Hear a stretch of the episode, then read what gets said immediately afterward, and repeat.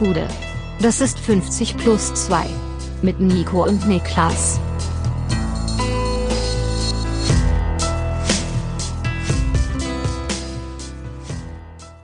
»50 plus 2 Bundesliga-Rückblick. Der 33. Spieltag ist geschafft. Mein Name ist Nico Heimer. Und ja, bei mir sitzt der Mann, der mit 180 Kilo in Berlin sitzt und Scheiße labert.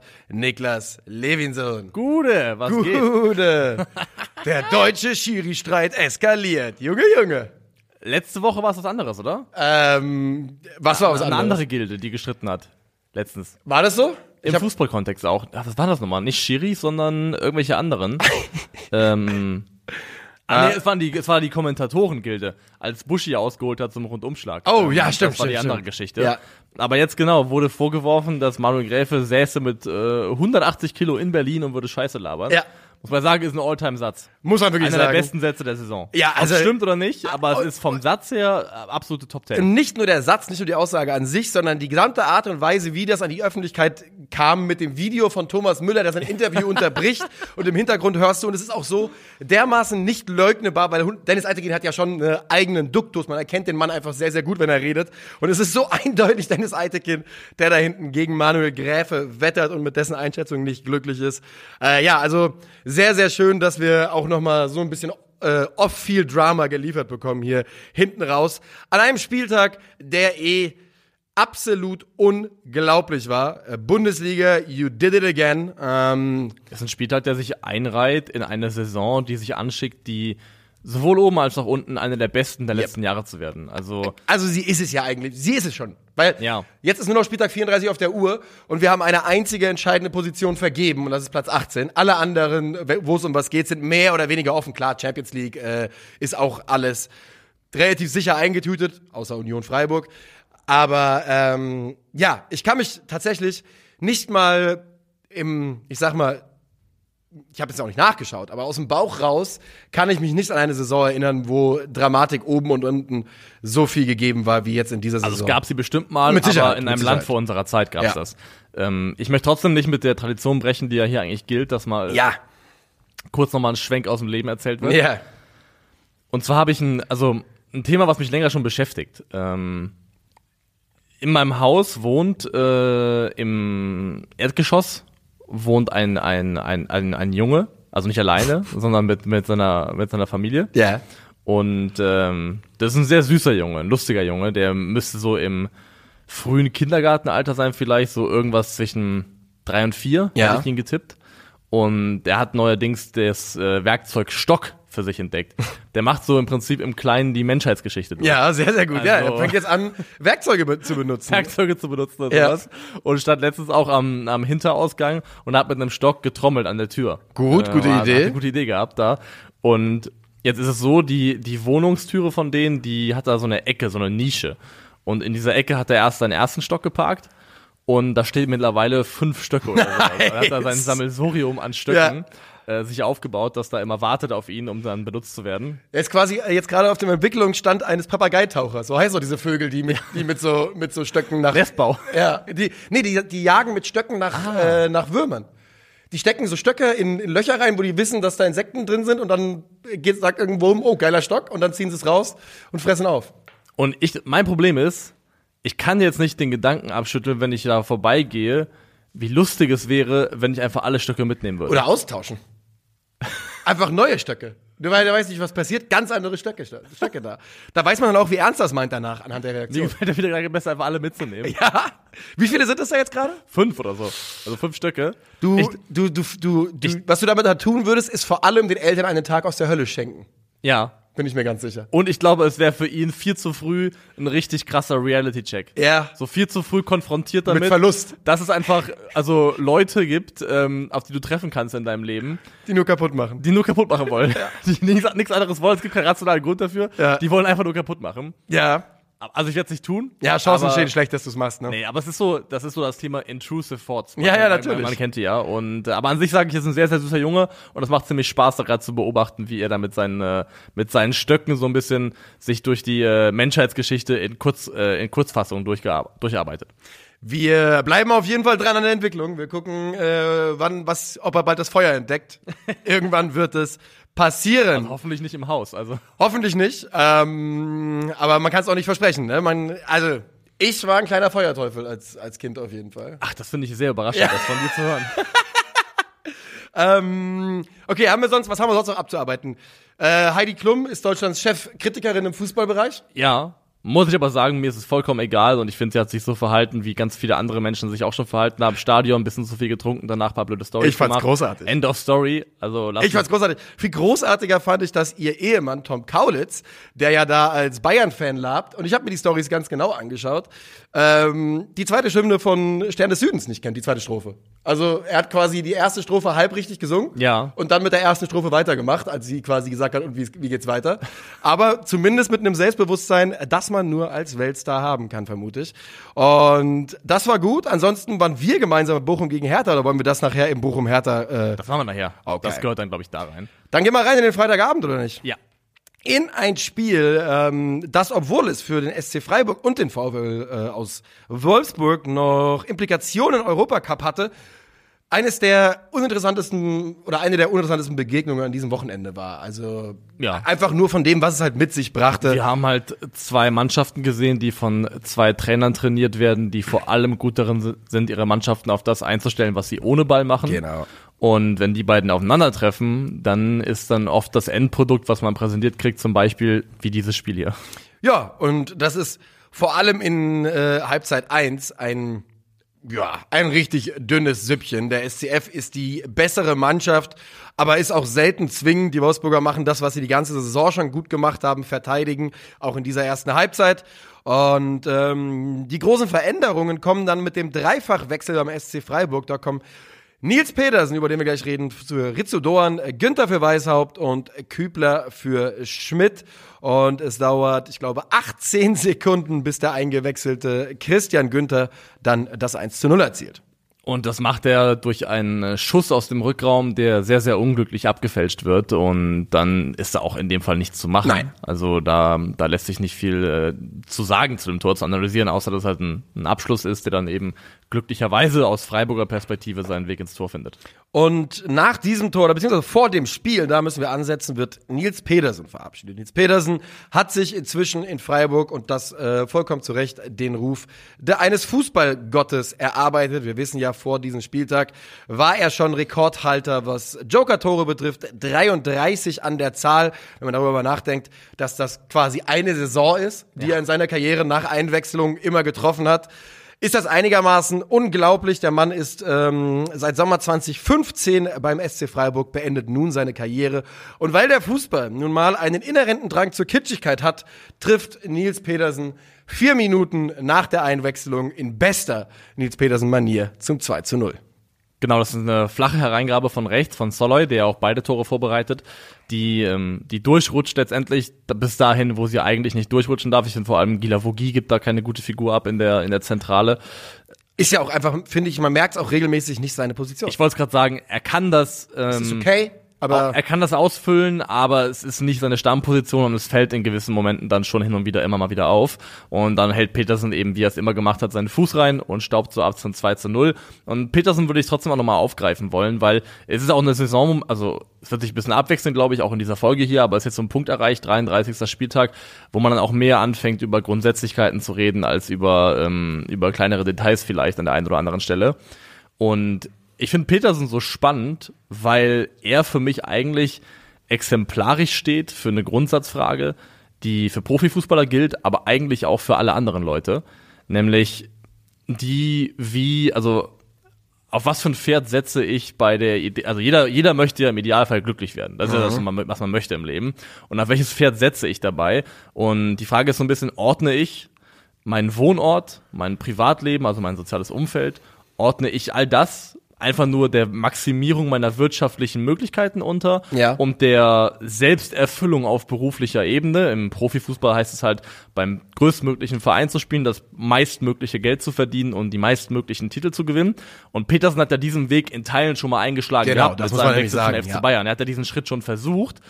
Oder bleibe ich da, wo ich im Gesamtpaket einfach als Mensch glücklich bin und verzichte dafür gegebenenfalls auf eine gewisse Menge an materiellen Gütern, Status, Prestige und so weiter. Und ich finde, das ist eine ganz spannende, spannendes Spannungsfeld, was sich da auftut, denn also ich bin so aufgewachsen, eine der Sachen, die bei uns in der Schule immer eingetrichtert wurde bei Berufsberatung, hat die bestimmt auch gehabt. Ja, ich weiß nicht, einmal, einmal mit der Schule irgendwie äh, im Arbeitsamt so Schulausflug war und wir da so einen Test gemacht haben, aber viel mehr kann ich mich nicht erinnern. Also wir hatten auch in der Schule eine Berufsberatung, wo man Ja. hingehen konnte und sich dann irgendwie sagen lassen konnte, mach das.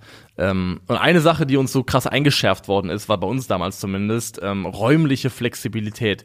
Ihr müsst bereit sein, für eure Jobs Wohnorte zu wechseln. Ähm, Junge, Junge, das ist ja schon, da bin ich ja, werde ich schon ein bisschen sauer, wenn ich das höre. Das Also das kam, war bei uns ein ganz großes Thema, dass man eben in der heutigen wirtschaftlichen Lage bereit sein muss, auch eben äh, für einen Job sich anzupassen. Und wenn ich heute Freunde habe, ich habe auch welche, die es schon gemacht und bitter bereut haben, die mir sagen, ich habe ein Jobangebot, für, wo ich das Doppelte verdienen kann, in einer Stadt, wo ich keine Sau kenne, dann ist mein einziger Rat, macht es auf gar keinen Fall. Im Endeffekt bist du einfach nur ein einsamer Mensch mit doppelt Ja. so viel Geld. und ähm, ich finde deswegen das Peterson so spannend, weil er auf fußballerischer Ebene das auf eine sehr, sehr gute Art und Weise verkörpert. Und wenn ich ihn dann sehe, wenn ich Christian Streichs Tränen sehe, wenn ich Nils Petersens emotionale Reaktion sehe, dann kann ich nur dabei rauskommen, dass ich sage, viel richtiger kannst du es eigentlich nicht machen. Ja, ich würde mich da auch komplett anschließen. Nils Petersen hatte in seiner Zeit bei Freiburg definitiv auch die Möglichkeit, diesen Verein mal zu verlassen. Da bin ich absolut überzeugt von. Und ja, er hat sich aber dafür entschieden, dass er seine Heimat gefunden hat. Ähm, ist mit dem SC Freiburg ja auch, das muss man ja dazu sagen, in seiner er zweiten Saison, also ersten Saison abgestiegen, in der zweiten Saison in die zweite Liga mitgegangen. Ähm, als Spieler, der definitiv hätte Bundesliga spielen können und war immer bereit, diesen Weg zu gehen, hat sich dort ganz, ganz eindeutig sehr wohl gefühlt. Und die Art und Weise der Verabschiedung zeigt ja alles, was man wissen muss. Ähm, ja, so wird man eben verabschiedet, wenn man knapp 300 Pflichtspiele für eine Mannschaft gemacht hat, über 100 Tore erzielt hat. Und ähm, Nils Petersen ist sicherlich jemand, dem dessen Fehlen wir wahrscheinlich nicht wirklich merken würden werden, weil zumindest nicht in der Gesamtbetrachtung Bundesliga, weil er jemand ist, der niemals das große Spotlight gesucht hat, niemals ähm, Lust hatte, in Mikrofon, vor Mikrofon groß auf die Kacke zu hauen, aber jemand, dessen Persönlichkeit in Freiburg mit, Sicherle mit Sicherheit vermisst werden wird. Genau, und er zumindest auch Erwähnung finden sollte, wenn wir über Leute sprechen, die die Bundesliga verliert, dann ist er Jonas Hector gerade der ganz große Name, Ja. aber ich finde, Nils Petersen hat da definitiv auch ein bisschen einen Teil dieses äh, Scheinwerferlichts verdient. Mal gucken, wo Timo Horn hingeht. Auch der, das ist ja wirklich, Timo Horn ist ja wirklich leider in dem Rahmen des Jonas, der Jonas Hector Verabschiedung ein bisschen hinten runtergefallen, obwohl er auch ein toller Spieler für den FC war, finde ich. Definitiv. Und hier jedenfalls zweites Tor Nils Petersen und Ja. er macht eigentlich Lass uns, noch lass uns noch, noch eine Sache zu Nils Petersen ganz kurz. Ist dir noch bewusst, also weißt du, was Nils Petersen wahrscheinlich sein lowster Moment in seiner Karriere war, der schlimmste vielleicht? Nee.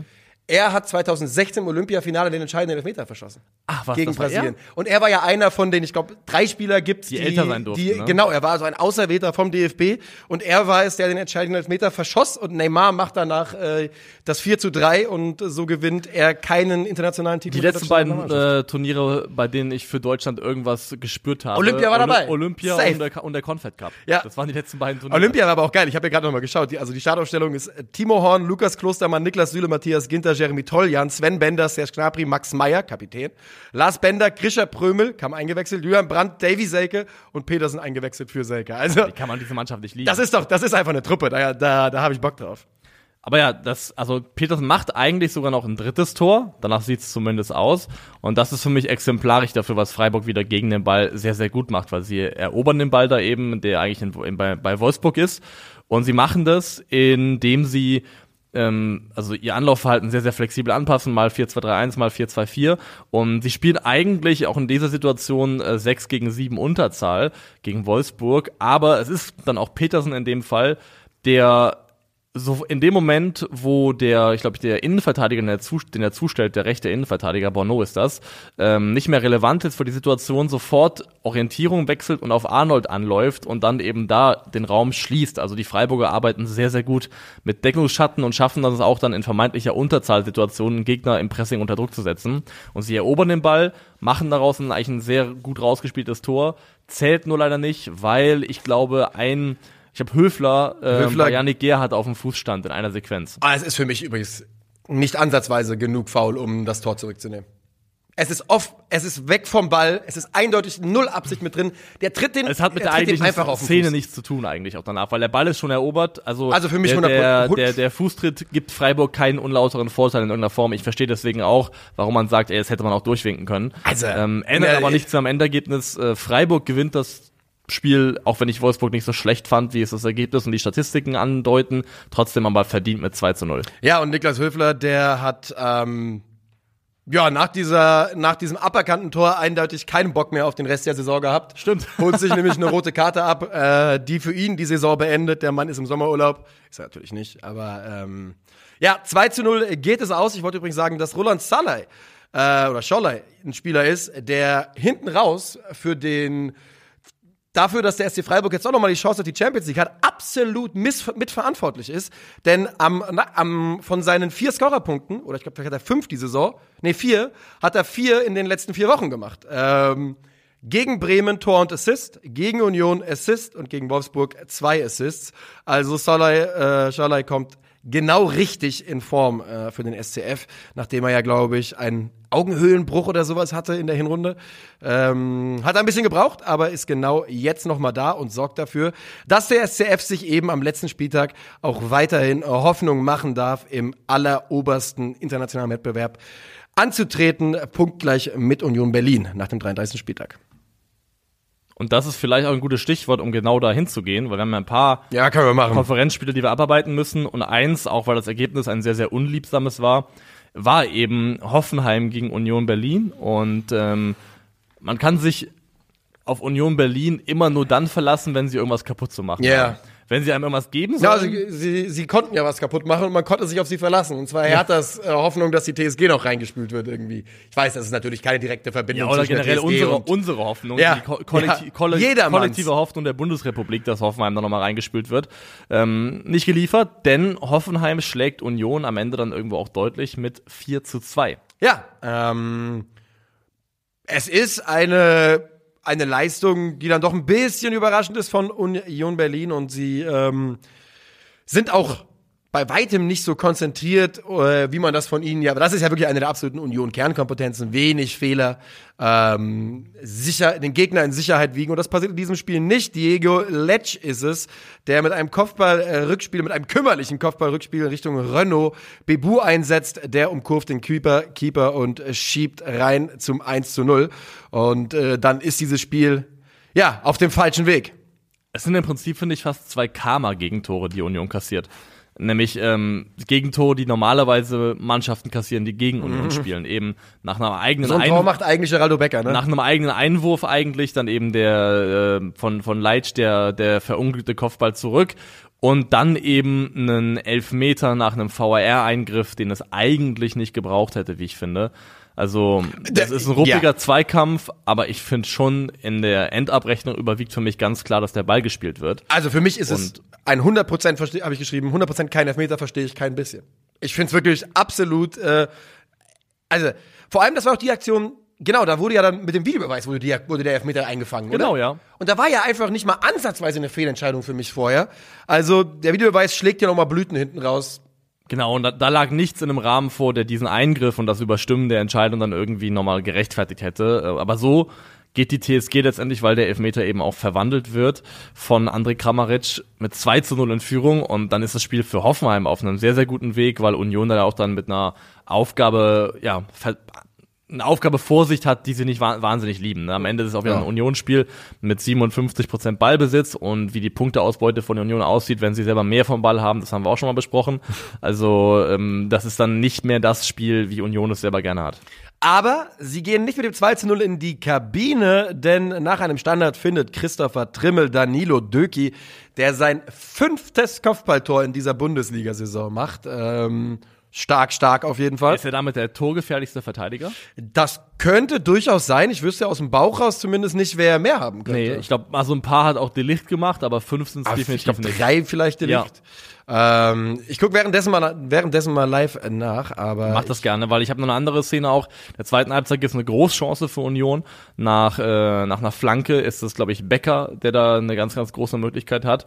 Und er macht einen super, super Lauf aus der Tiefe heraus, ist deswegen auch schwer zu greifen. Aber wenn man dann das Abwehrverhalten der TSG in diesem Moment beobachtet, finde ich es, ähm, du kannst an, dem, an, an der Gestik von Spielern immer erkennen, ob die Sache richtig oder falsch läuft. Und Brooks versucht noch anzuzeigen mit der Hand, dass Kabak rüberschieben soll, ähm, der es aber nicht macht. Und wenn du eine Sache vermeiden willst als verteidigende Mannschaft, dann dass du zum Beispiel zwischen Innenverteidiger und Außenverteidiger, also zwischen zwei Gliedern einer Kette, zwei Gegenspieler geparkt hast. Das ist immer Katastrophe. Wenn das passiert ist, ist irgendwas schon schiefgelaufen. Und das passiert der TSG in dem Fall generell auch, weil ihre Abwehrkette rund um Kabak, Brooks ähm, sich also mal mehr, mal weniger glücklich durch die Saison geschleppt hat. Und Ja. äh, Union nutzt in dem Fall diese Chance, aber eben nicht. Ich glaube, es wäre in dem Moment, glaube ich, auch vielleicht sogar der zweite zwei Ausgleich Ja, gewesen. wär's. Ähm, ich habe mal gerade nachgeschaut, also er scheint auf jeden Fall der torgefährlichste Innenverteidiger zu sein. Ja. Jeremy Frimpong, Rami Benzebaini. Äh, Ja. Ne, es gibt also ein paar Kandidaten, die die äh, sechs, Aber das ist auch fast ein unlaut, unlauter Ja, Vorteil. genau, genau. Also Frimpong hat acht äh, Dings, äh, Benzebaini sieben und dann äh, Döki Hat Frimpong acht Bundesliga-Tore. Ja, Mann. Wahnsinn. Ja, Mann. Aber generell, äh, als ich gerade durchgegangen bin, habe ich ein paar Mal ein bisschen gestockt, denn also Frimpong hat acht, aber da ist halt eine ganze Liste an Spielern, die inzwischen halt doch acht Tore gemacht haben. Und da steht dann Jude Bellingham, Kevin Behrens, äh, Demirovic, Lars Stindl, äh, auch die Siebener-Liste, Gio Reyna, Elias Giri, Jaylong C, äh, Jason Lee. Also da sind ein paar Namen drauf, wo man weiß, ja, die haben gut gespielt, aber sieben ist doch irgendwie mehr, als ich gedacht hätte. Ja, die, äh, also in der Bundesliga diese Saison gibt's in der Spitze nicht die Ausreißer, es gibt nicht die Leute mit äh, 20 plus Toren, Nee. aber es gibt einen sehr, sehr breiten Unterbau an Leuten, die für ihre Positionen verhältnismäßig viele Tore gemacht haben. Und Serge Gnabry, der mal wieder den Marabu arrangiert, äh, arrangiert, äh, engagiert haben muss gegen Ende der Saison. Ja. Äh, und einfach seine Scoring-Ausbeute in den letzten drei Wochen verdoppelt hat ungefähr. Und jetzt der zweitbeste Schütze der Bundesliga. Serge Gnabry ist. wie so ein Schüler, der in den letzten sechs bis Kann sieben ich Referat halten? Der kann, Dann hält er sieben Referate in Folge und ist einer der besten Schüler der Klasse. kann ich Referat halten. Das war aber geil. Wenn Leute, in die, du wusstest immer, es ist ernst, wenn Leute diesen Verhandlungs, Ja, Mann. äh, diese Verhandlung angetreten Kann ich haben. nicht noch ein Referat halten. ja. Aber ja, es gab diese Leute, die haben dann in, in den letzten zwei Monaten sich nochmal angestrengt und eine Augenwischerei betrieben. Und Serge Gnabry geht so ein bisschen in die Richtung. Ähm, jedenfalls ist am Ende hinten raus so, dass, glaube ich, nochmal Kramaric trifft für Dabur die Genau. findet TSG. Kramaric. Und dann macht die, äh, fällt noch der Anschlusstreffer tatsächlich durch äh, Leiduni ebenfalls in der, in der Nachspielzeit. Ähm, Und dann ist es nochmal die TSG mit Munas Dabur, die noch Genau. einen drauflegen. Und dann ist es der 4 zu 2 Endstand und damit ist leider auch offiziell, dass die TSG Hoffenheim in der Bundesliga verbleiben wird. Tja. Und am Ende ist das eingetreten, was zu befürchten war, was letztes Jahr im Prinzip auch mit Wolfsburg passiert ist, dass diese Mannschaft leider einfach auf zu vielen Positionen zu, Zu viel, viel Qualität, Qualität. hat, als dass die Punkte, die man braucht, nicht irgendwann doch zwangsläufig vom Laster fallen würden. Ja, so ist es. Also ich meine, ich glaube, es gibt noch eine rechnerische Möglichkeit, dass wenn sie irgendwas 21 zu 0 verlieren und Bochum gewinnt und Schalke auch, dass sie auf die Relegationsplatz rutschen Ja. könnten, von Punkten her. Aber ja, die TSG Hoffenheim bleibt uns ein weiteres Jahr erhalten. Nennen wir es mal so. Und ähm, das Ganze muss man aber auch sagen, Pellegrino Matarazzo hat er dann doch die Kurve bekommen, nachdem es ja wirklich zwischenzeitlich so aussah, als würde sich der Trainerwechsel, als wäre er komplett verpufft, hat diese TSG dann auch definitiv dank dieser immensen Qualität im Kader. Und ich meine, man muss nur auf dieses Spiel gucken. André Kramaric ist halt der Mann, der, der den großen Unterschied ausmacht. Und André Kramaric ist ein Spieler, der, Hat schon mal 20 Tore in der Bundesliga gemacht. der Borderline, mindestens Borderline Champions League Qualität hat wahrscheinlich. Ähm, kroatischer Nationalspieler. Das ist alles kein Zufall. Und so bleibt die TSG und Union Berlin.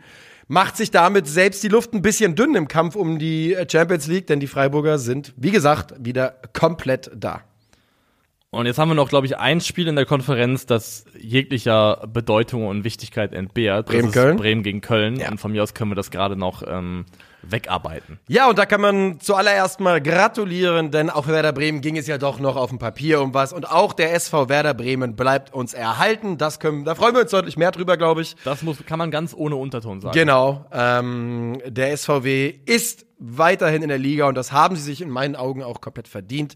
Ähm, Niklas Füllkrug spielt wieder von Anfang an. Auf der anderen Seite spielt Tigges bei Davy Selke nach seinem Kopfballduell gegen äh, Hertha BSC noch etwas angeschlagen ist. Doch er kommt dann auch später. Das Spiel geht 1 zu 1 aus. Ähm, für mich eines der in der Halbzeit, in der ersten Halbzeit vor allem entscheidenden Duelle ist wie sehr Lindenmeiner Mitchell Weisers Defensivqualität exposed in Halbzeit 1.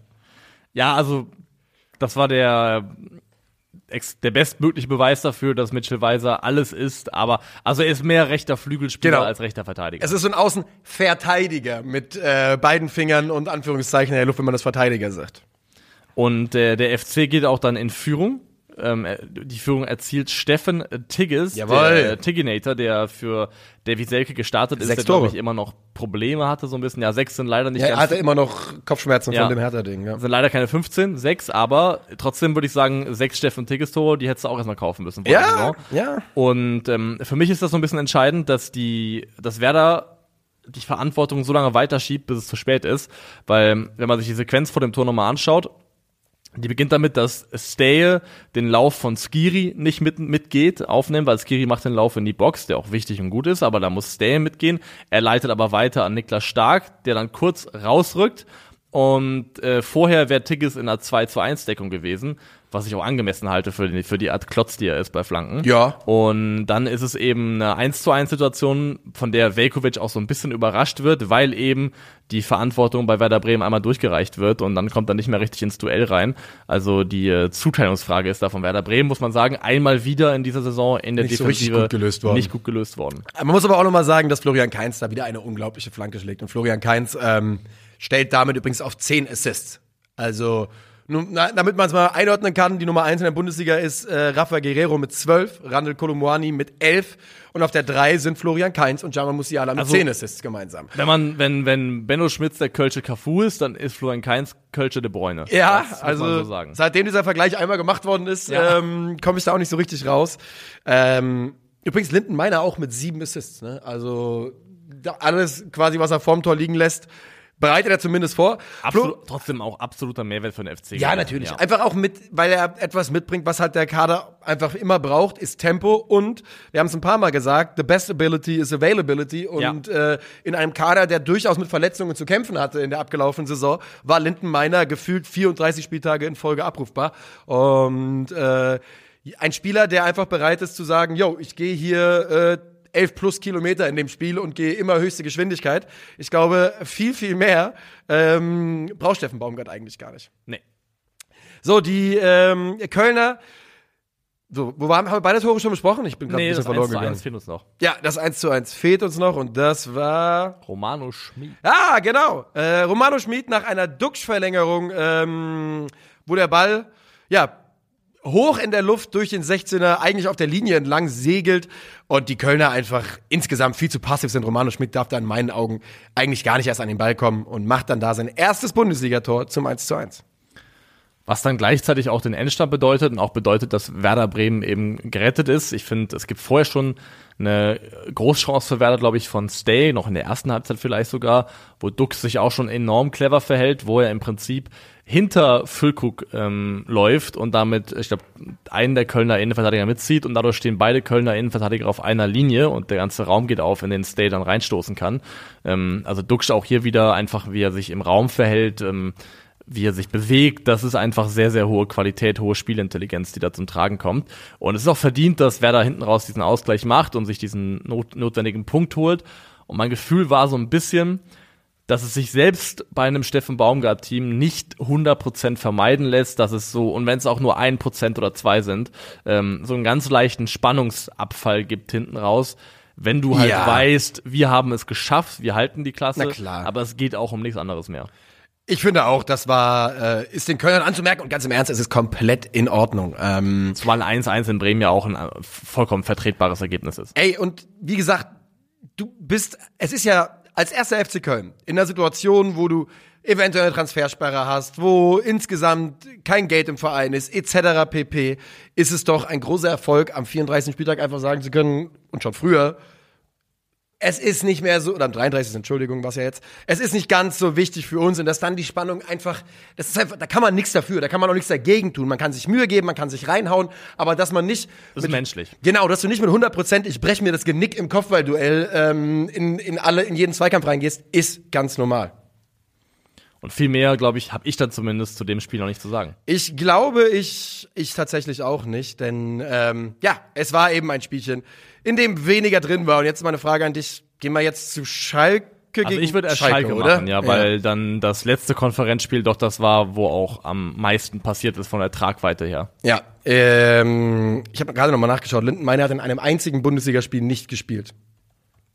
Ja, Also- das ist äh, sehr stark, vor allem weil ich auch dachte, dass er bei Hannover auch unter anderem Ja, ja, ja, er war verletzungsanfällig. Verletzungen Meine hatte, ich auch, ähm, ja. Da auch mh, früh, äh, später als geplant eigentlich erst in der Bundesliga gelandet ist. Äh, in einem gegen Stuttgart in der Hinrunde, seitdem wirklich in jedem Spiel im Einsatz. So, die Schalker starten gegen äh, die Eintracht mit diversen Veränderungen. Salazar, Terodde, Garke ähm, kommen rein, Kaminski, Latza, Frei, Uronen gehen raus. Einen habe ich glaube ich noch vergessen. Matriciani und Jens glaub, sind auch noch fünf dabei. Veränderungen Matriciani, ja. Jens, Salazar, Terodde.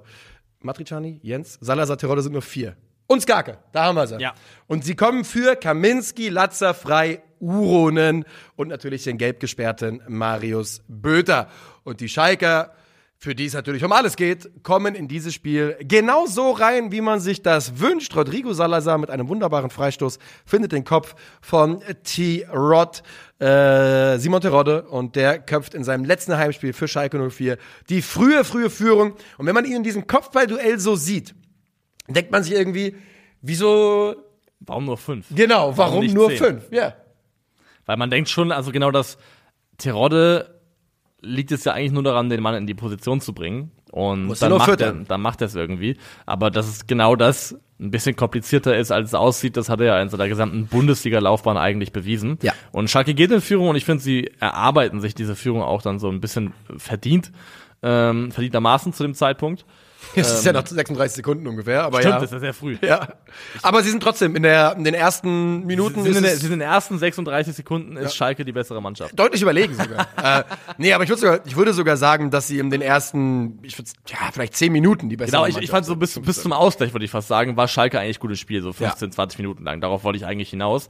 Der Ausgleich fällt dann aber in Person von Daichi Kamada, der, wo man mal nachrechnen müsste, wie viele seiner Tore er von außerhalb des 16 Gen erzielt hat. Genau das in dem Stil. weil das sind die, genau, Ja. sind die aller, allermeisten. Hier muss man dazu erwähnen, unter erstens gütiger Mithilfe von Schwolo Ja. und zweitens stand die Frage im Raum, ob es vorher ähm, in der Entstehung ein Foul gewesen ist an Cedric Brunner von Christoph Valenz vor dem 1 zu 1. Ja. Und meine persönliche Tendenz ist ja. Ich Man- fand, es war ein Foul. Man sieht ein klares Foul von Lenz, habe ich mir aufgeschrieben. Ja, ich finde auch. Nicht, nicht der erste Moment zwischen den beiden, aber da, wo Lenz, fi- finde ich, den Ball eigentlich schon versichert hat, schiebt er nochmal den Körper richtig aktiv in Brunner rein, Ja. auf eine Art und Weise, wo ich sage, das ist in meiner Art, meiner Lesart zumindest ein Foulspiel. Ich gehe damit. Ich sage auch, das war ein Foul. Ich sage, Foul war auch, was Rodrigo Salazar dann äh, Alex Schwolo alles erzählt hat. Hast du es gesehen zufällig? Ja, und das finde ich nicht in Ordnung. Nee, sag ich ja, das war auch faul. Das ist eine das Sauerei ist ein Quatsch. und da muss er eigentlich, finde ich, von einem Mitspieler Richtig äh, richtig werden. eingestellt werden. Find ich weil, auch. Ähm, das es ist ist der vorletzte Spieltag. Du hast keinen anderen Torwart. Wir alle wissen, dass Schwolo nicht der Welttorhüter wird in dieser Ich Saison. noch, können wir auch noch kurz drüber reden, Ja. aber bevor wir das tun, wirklich finde ich, nicht. dass ein Mitspieler den eigenen Torwart in der Situation so angeht, ähm, ist nicht Vor in allem, Ordnung. Du kannst dich ja ärgern. Du kannst dich ja im ersten Augenblick ärgern, aber du kannst nicht aktiv 30 Meter in Richtung deines Torwarts machen und die ganze Zeit weiterschimpfen und in, in seine Fluch Richtung. zu dir selbst, der scheiß Vollidiot genau. wieder. Kannst du von mir aus gerne machen. Aber dass du wirklich dem Torwart das auch zeigst und äh, da aktiv offen in die Kommunikation gehst, dass man auch mitkriegt, finde ich nicht in Ordnung.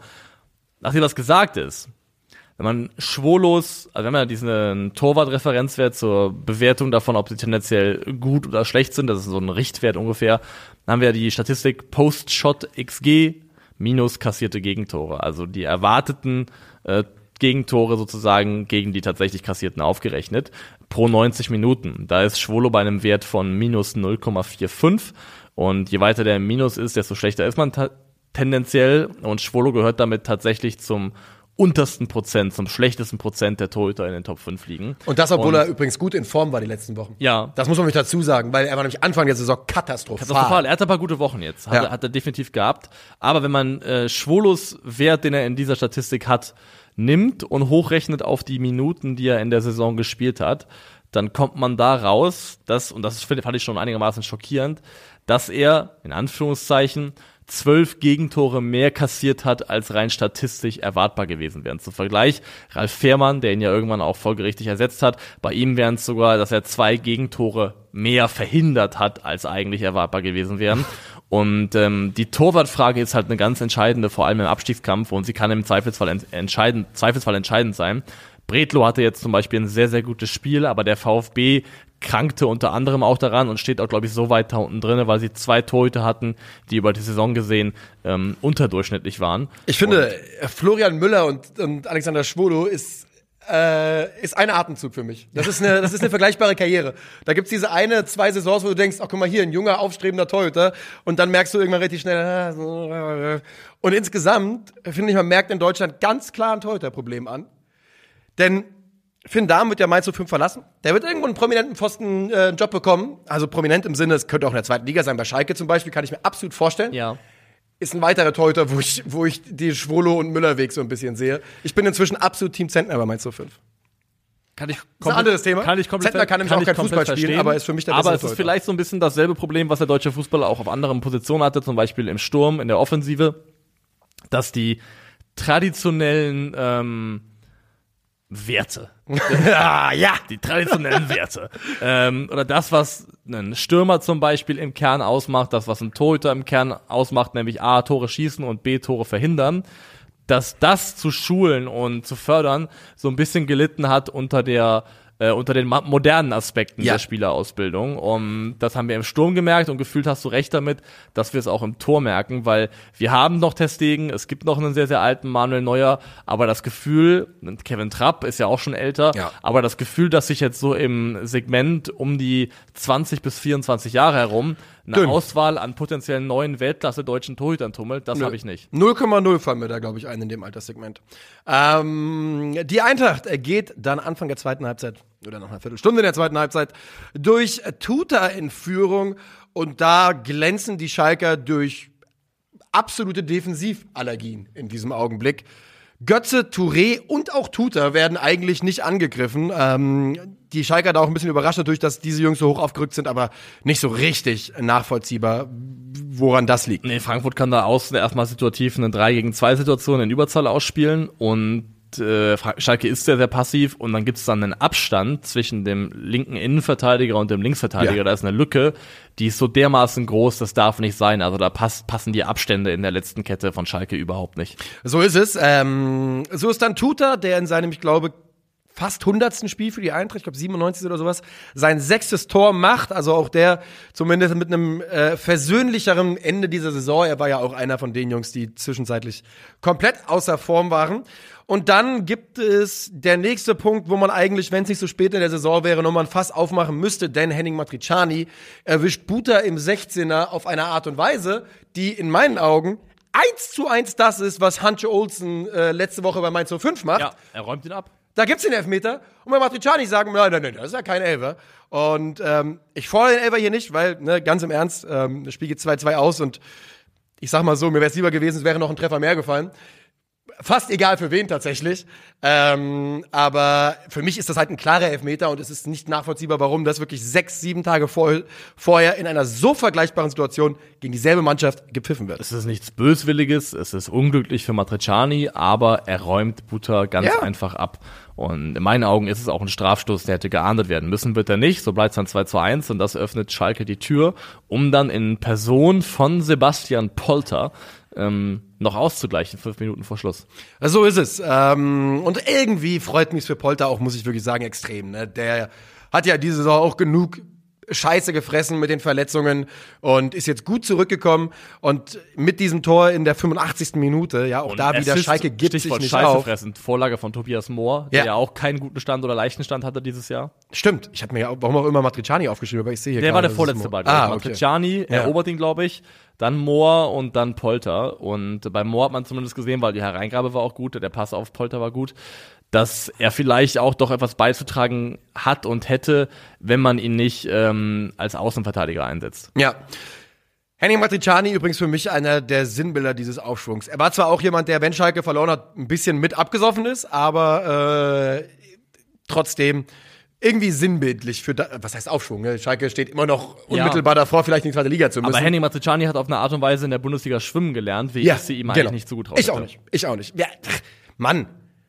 Also hättest du mich vor der Saison gesagt, hätte ich wirklich wahrscheinlich ohne Witz gesagt, Henning Matriciani ist ein mittelmäßiger Zweitligaspieler und ich weiß nicht, ob ich nicht in einem schwachen Moment gesagt hätte, ein guter Drittligaspieler.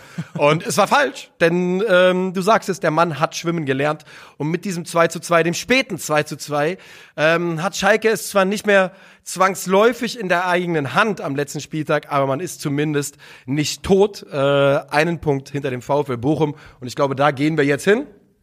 Aber machen vorher noch eine kurze Unterbrechung. Und wir gehen dahin, wo wir gemeinsam gewesen sind. Äh, nicht nur wir beide, unser Kollege Christoph Kröger war auch dabei. Yes. Ähm, Der Seuchenvogel. der Seuchenvogel kann man sagen. Wegen Christoph Kröger. Wegen Christoph Kröger steigt Hertha BSC in die zweite Bundesliga ab. Sehr, sehr lustig war, dass wir ähm, noch einen, einen weiteren Kollegen mit hatten von mir, der, als wir von einem sehr netten jungen Mann angesprochen wurden, äh, der meinem Kollegen dann die Hand gegeben hat und sich bei dem vorgestellt hat, in dem Glauben, Mm. Das wäre dass es Christoph. Kröger wäre, wenn Ja. Christoph mit Sonnenbrille und Kappe daneben stand. Das habe ich gar nicht mitbekommen, oder? Das war nach dem Spiel, Ja. kam er noch zu uns. Da war ich schon auf dem Heimweg wahrscheinlich. Der hat sich bei dir auch vorgestellt. Ach so, bei das war, dir? Das war der, der ganz am Ende quasi, bevor ich gegangen bin. Das Genau. habe ich gar nicht mitbekommen, dass der sich äh, bei deinem Kumpel auch als. Genau, er also in dem Glauben, glaube ich, dass es Christoph Krüger sei. War er nicht, also falls du es an der Stelle hörst, du hast den Falschen die Hand gegeben, aber er hat sich sehr gefreut. Äh, ja, wir waren also beim, beim VfL, als der zu Gast war, bei Hertha BSC und es geht natürlich um, äh, ja, für beide Mannschaften ging es um alles. Für Hertha BSC war vollkommen klar, es braucht den Sieg, um den Klassenerhalt festzumachen und die Art und Weise, wie es diesen Sieg dann nicht gab, ist reines, absolut herzzerreißend. Eine und Folter. Eine Folter, eine, eine Qual und es bedeutet am Ende des Tages, dass wir hier sagen, adieu, alte Dame, lebe wohl, bis bald. Denn Hertha BSC ist die erste Mannschaft, die in der Saison 22, 23 abgestiegen ist. Und sie steigt ab auf die Art und Weise, wie es auch irgendwie passt zu der Saison, die Hertha gespielt hat. Ähm, sie, es ist ein schwieriges Spiel und es ist auch die Art Fußballspiel, die man erwarten konnte, in der mit Ball relativ wenig geht auf beiden Seiten. Also Bochum hat, also Riemann hat einfach konsequent einfach gesagt, wenn er den Ball hatte, ganz ehrlich, Jungs, ab nach vorne mit euch. Ja. Und dann schlage ich das Ding auf Hofmann und wir gucken mal, ob beim über den zweiten Ball irgendwas vom Laster fällt. Also ähm, aus dem eigenen Ballbesitz heraus war spielerisch das ist sehr, sehr überschaubar. Ähm, aber die Hertha war kämpferisch gut im Spiel, hat dagegen gehalten und hat sich dann auch, wie ich finde, zumindest den, den Führungstreffer, den zwischenzeitlichen, irgendwo auch verdient gehabt. Ja, also das finde ich auch, denn also Halbzeit 1 ist so ein bisschen, du merkst halt, dass beide Mannschaften brutal Angst haben. Ich finde, Hertha übernimmt irgendwann so ein bisschen das Kommando, aber der VfL hat definitiv die besseren Chancen in Halbzeit 1. Aber in Halbzeit 2 erarbeitet sich Hertha diesen Treffer und ähm, geht verdient in Führung. Übrigens eine Sache, die wir im Stadion auch kurz besprochen haben.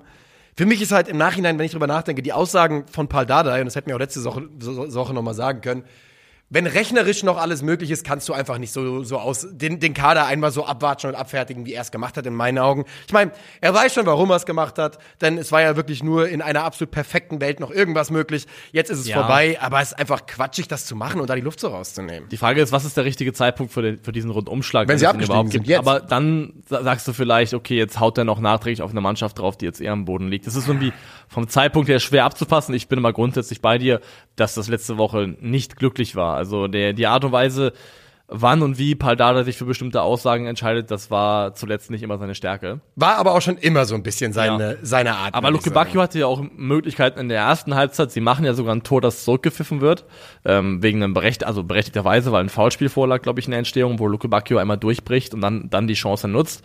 Aber es gibt auch eine weitere Möglichkeit, wo Hertha sich einmal wirklich gut durchkombiniert, ähm, von außen flach ins Zentrum und dann lässt ihn, glaube ich, Suat Serda in die Tiefe Ja. prallen auf Luke Bacchio der dann in 1 gegen 1 Duell mit Riemann kommt, aber leider seinen Körper so früh so dermaßen aufdreht, dass im Prinzip schon in der Zeitung stand, den will er flach ins lange Eck legen. Und ähm, Luke Bacchio ist Herthas bester Torschütze, ist Ja. ganz klar. Aber zur Wahrheit gehört auch, dass er einen Großteil seiner Tore auch über Elfmeter gemacht hat. Also Ja. er hat sechs Tore gemacht, die keine Elfmeter waren. Und er ist leider jemand, der, also ich finde, er ist ein Joker vor, ein- vom Torwart. Das, das ist er wirklich. Also ich verstehe auch, Luke Backe wurde ja in den letzten Jahren immer mal wieder zum Beispiel auch als Schienenspieler ausprobiert und sowas. Und ich verstehe schon, warum Trainer das machen und ihn quasi aus dem direkten Einflussbereich, wo er vorm Tor auftaucht, vielleicht ein bisschen rausnehmen wollen, denn du sagst es, der Mann ist ein absoluter Joker. Ähm, er macht's ja beim, er macht ja das 1-0, das Abseitstor. Da macht das natürlich super, Ja. aber äh, es ist halt, es ist halt ein Abseits. Wir haben ja im Stadion mal so ein bisschen drüber geredet, ja fast Leichenfledderei betrieben, ähm, bei dem man sich Transfers vorstellen könnte, bei dem man Wer sich vorstellt, fällt. genau, bei dem könnte man sich vorstellen, dass er, ich sag mal, das Niveau hält. Bundesliga-Level oder besser und Dodi Luke Bacchio ist halt trotzdem einer der Spieler, von Natürlich, denen ich glaube, ja. dass er nicht nächstes Jahr zweite Bundesliga spielt. Ähm, ja, die Hertha macht also das 1 zu 0 und am Ende des Tages kann man lange rumreden. Es ist 90 plus 4, als der VfL Bochum in Form von oder in Person von Kevin Schlotterbeck das Ding irgendwie nach einer Ecke einschädelt. Die dürfen halt diese Ecke gar nicht mehr kriegen. Und Die dürfen diese Ecke gar nicht mehr kriegen in der Nachspielzeit. Also erstmal fand ich, fünf Minuten waren ein Tick zu viel. Die hat das Spiel in meinen Augen so nicht hergegeben, die fünf Minuten Nachspielzeit. ja. Und äh, Hertha war halt einfach, ja, das stimmt. Wir saßen ja sogar im Stadion und haben ja, Ja. drüber geredet. Warum eigentlich fünf Minuten? Ja. Und Hertha war nicht in der Lage, den Ball dann auch irgendwie in den eigenen Reihen auf eine Art und Weise zu halten, dass Bochum nicht mehr in die Situation reinkommt. Und dieser Eckball, der darf, der darf dir nicht passieren. Und dann Vor allem hast du gefühlt vier Sekunden vorher macht Ejuke drüben den Pfostentreffer. Stimmt, ja. Äh, also, Schlotterbeck vorher auch noch einmal Schlotterbeck vorher auch, ja. auch den Pfostentreffer, aber Ejuk hat die große, große Möglichkeit, da eben auch noch was rauszumachen. Und dann kommt dieser Ball rein und dann ist es eben Kevin Schotterbeck, auch noch ein Ex-Unioner, Ja. der da hochsteigt und das Ding reinschädelt. Und Gehört der Bochum- Union noch oder gehört der Freiburg? Von wo ist er gerade ausgeliehen? Von Der Freiburg, ist von oder? Freiburg ausgeliehen, Ja, okay. glaube ich, ja. Ja. Und äh, der, also die Der war Bochumer, auch nur an Union ausgeliehen. So- Sorry, sorry, sorry. die Bochumer Gästekurve eskaliert und explodiert Ja. natürlich komplett. Und das ist auch naheliegend und auch nachvollziehbar. Aber es ist wirklich so, also ich habe das wahrgenommen im Stadion wie so eine Schockstarre. Also es war Ja. so, so totenstill für den Moment nach dem Gegentor. Da werden von den, es waren 70.000 da, 10.000 Bochumer, 60.000 Leuten wird das Licht ausgeknipst in dem Augenblick. Die Stimmung geht, man muss ja mal insgesamt, lass uns mal, lass uns mal kurz ein bisschen drüber reden. Ich finde, also Hertha BSC hat mit diesem Spiel den eigenen Zuschauerschnittrekord aufgestellt. In der eigenen Historie. Hertha BSC hat den vierthöchsten Zuschauerschnitt in der Bundesliga diese Saison. Ne? Man muss darüber reden. Wir, wir lachen über Hertha, wir gucken da drauf. Hertha BSC ist ein großer Verein. Ja. Hertha BSC ist ein großer Verein, obwohl der Verein seit zehn oder noch mehr Jahren alles dafür tut, das nicht zu sein. Und diese 60.000 Hertaner, die in diesem Stadion waren, es waren nicht nur Hertaner, wir waren ja auch da, wir Arschlöcher, ähm, kommen trotzdem. Und ich verstehe übrigens Wir Leute aber, nicht. wir waren aber fast Leihhertaner. Wir, waren wirklich, wir haben für Hertha gejubelt. Wir, ich verstehe es nicht, warum Leute sagen, ja, jetzt seid ihr wieder da, jetzt kommt ihr wieder. Zuschauer, Schnitt, Rekord in dieser Saison. Und es ist bei jedem Verein übrigens so, dass in Extremsituationen, Erfolg oder Misserfolg, die Leute kommen, weil sie das Gefühl haben, wir werden hier mehr gebraucht. Es geht um was. Es geht um was. Und ich habe auf dem Rückweg zurück in der Bahn mit einem jungen Hertha-Fan geredet, dessen, wo man auch wirklich gemerkt hat, das ist ein junger Fan. Es war so erfrischend, mit dem zu sprechen. Denn ja, der war am Boden. Liebe Grüße, wenn du das hörst. Ich glaube nicht, dass er wusste, wer ich bin oder was ich mache. Ähm, falls ja, es hat mich, es war richtig erfrischend, mit ihm zu reden. Denn ja, wie gesagt, der Junge war am Boden, aber mit so viel Vertrauen in diesen, in den, in den neuen Vorstand, mit so viel Vertrauen in den Berliner Weg. Er will mit Paul Dardai weitermachen, mit viel Vertrauen in die eigene Jugend, dass ich echt so gedacht habe, ja, ey, es ist eben doch nicht immer das Ende, nachdem sich alles anfühlt. Auch nicht bei Hertha BSC, wo man nicht mal weiß, ob die scheiß Lizenz bekommen wird. Ähm, es ist immer, es gibt immer die Leute, die, die irgendwo die Hoffnung finden. Und es hat mich irgendwie ein bisschen glücklich gemacht, denn insgesamt war es halt wirklich Ich freue mich auch über jeden kleinen, äh, also jeden kleinen Jungen, jedes kleine Mädchen, über jeden Jugendlichen, der da mit einem Hertha-Schal und einem Hertha-Trikot steht und dieses Elend über sich ergehen lässt Ja. und sich davon emotional mitnehmen Respekt. lässt, weil das einfach schön ist noch zu sehen, dass eben ja, wo es zum, zumindest auch über junge Leute diesen Stereotyp gibt, man ist mehr Fan von äh, Spielern als Verein, man ähm, Das kann man bei Hertha safe keinem vorwerfen. Nee, Welcher deswegen- Spieler soll das ja, sein? Welcher, welcher Spieler soll das sein? Deswegen, ich sehe seh das einfach sehr, sehr gerne.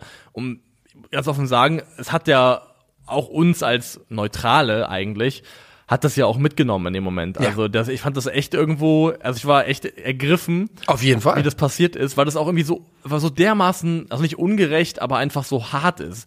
Du bist gefühlt schon in deinem Kopf mit paar tausend Mann in Ins Wolfsburg. Endspiel, genau. Und äh, Vor allem wirklich, mit- es sind anderthalb Stunden von Berlin mit Ja. dem Zug. Da fährt das halbe Stadion fährt, Alter. Und die machen die Bumsbude voll in Wolfsburg. Genau, du, du hast es schon vor dir vor Augen, dieses Endspiel, und da wird dir jetzt auf so eine gnadenlose Art und Weise entrissen. Ja. Und es gibt Leute, die sagen jetzt, ja, aber Hertha ist über die gesamte Saison hinweg gesehen ein verdienter Absteiger. Das sagen viele. Ja. Kann man vielleicht auch sagen. Aber ich möchte dagegen halten. Ähm, zumindest insofern, dass ich sagen möchte, ich möchte mahnen, viele, die drin bleiben, verdienen den Abstieg und manche, die absteigen, verdienen den Klassenerhalt. Kannst du ihn ihnen geben? Dann sei auch nicht so rasch mit einem Abstiegsurteil bei der Hand. Ist das irgendeine Bibelgeschichte? Hey, hast du nicht erkannt? Nein. Das ist Gandalf mit Frodo in den Minen von Oh, Moria, ja. wo er sagt, äh, er wünscht sich, dass Frodo äh, Gollum, ach, dass Bilbo äh, Gollum äh, umgebracht hätte, als er die Chance hatte. Oh, und dann belehrt ihn Gandalf, dass man eben nicht äh, äh, urteilen sollte, wer das Leben und den Tod verdient.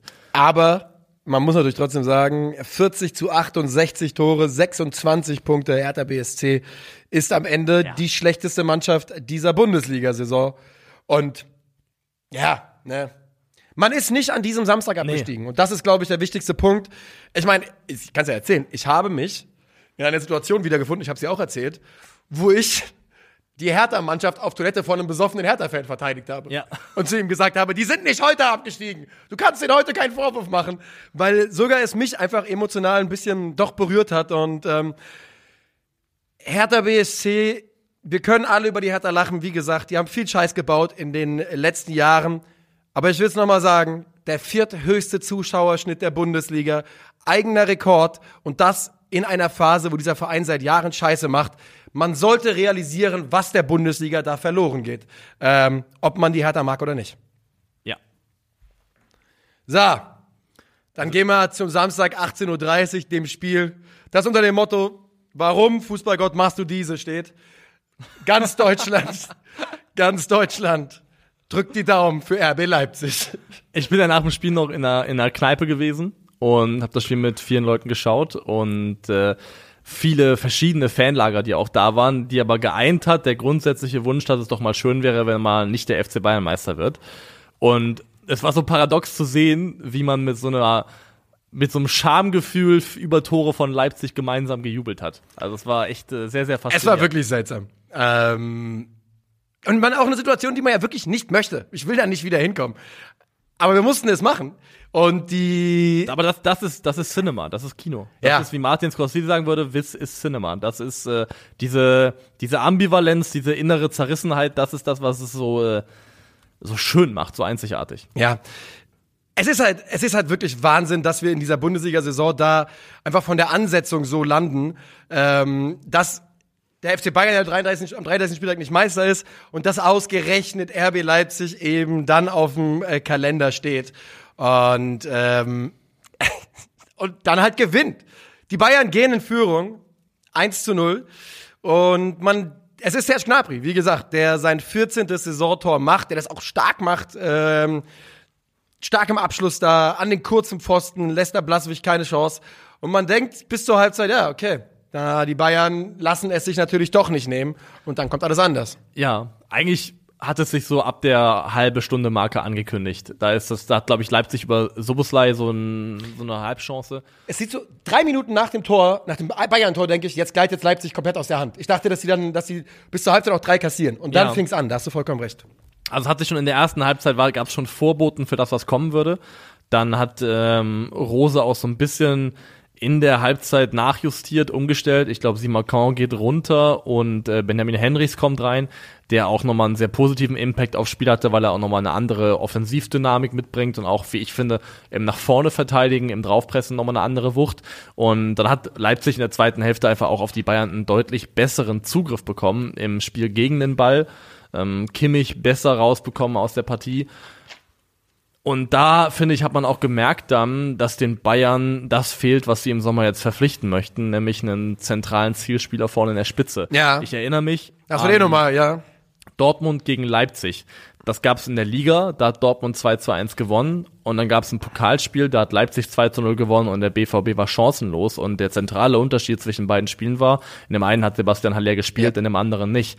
Und Wir werden wenn eh nochmal über ihn reden heute, denke werden ich. wir eh nochmal über ihn reden. Und wenn Leipzig dich so presst, wie sie es machen können, mit einer, also mit einer Organisation, die herausragend ist, mit einer Energie und einer Gier auch, dann ist es absolut elementar und wichtig, dass du jemanden hast, wo du mal sagen kannst, ey, euer Pressing, das überspielen wir einfach jetzt mal mit einem langen Ball in die Spitze und da steht dann jemand, der auch eine realistische Chance hat, das Ding festzumachen und dann können wir vielleicht in die Tiefe selber reinkommen. Und diesen Spieler hat Bayern einfach im Moment nicht und das hätte ihnen in der zweiten Halbzeit definitiv weitergeholfen.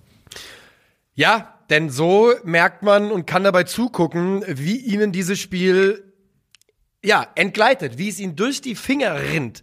Ähm, die Leipziger erhöhen den Druck und ultimativ machen sie den Ausgleich in einer Kontersituation, die kurz nach einem 4 zu 1 Konter äh, aussieht, vier, also vier Leipziger gegen einen Bayern-Spieler, den sie nicht gut ausspielen, aber der Ball landet eben beim bei demjenigen, der eigentlich den Fehler verursacht hat, auch, der den Ball nicht gut gespielt hat, Conny Leimer.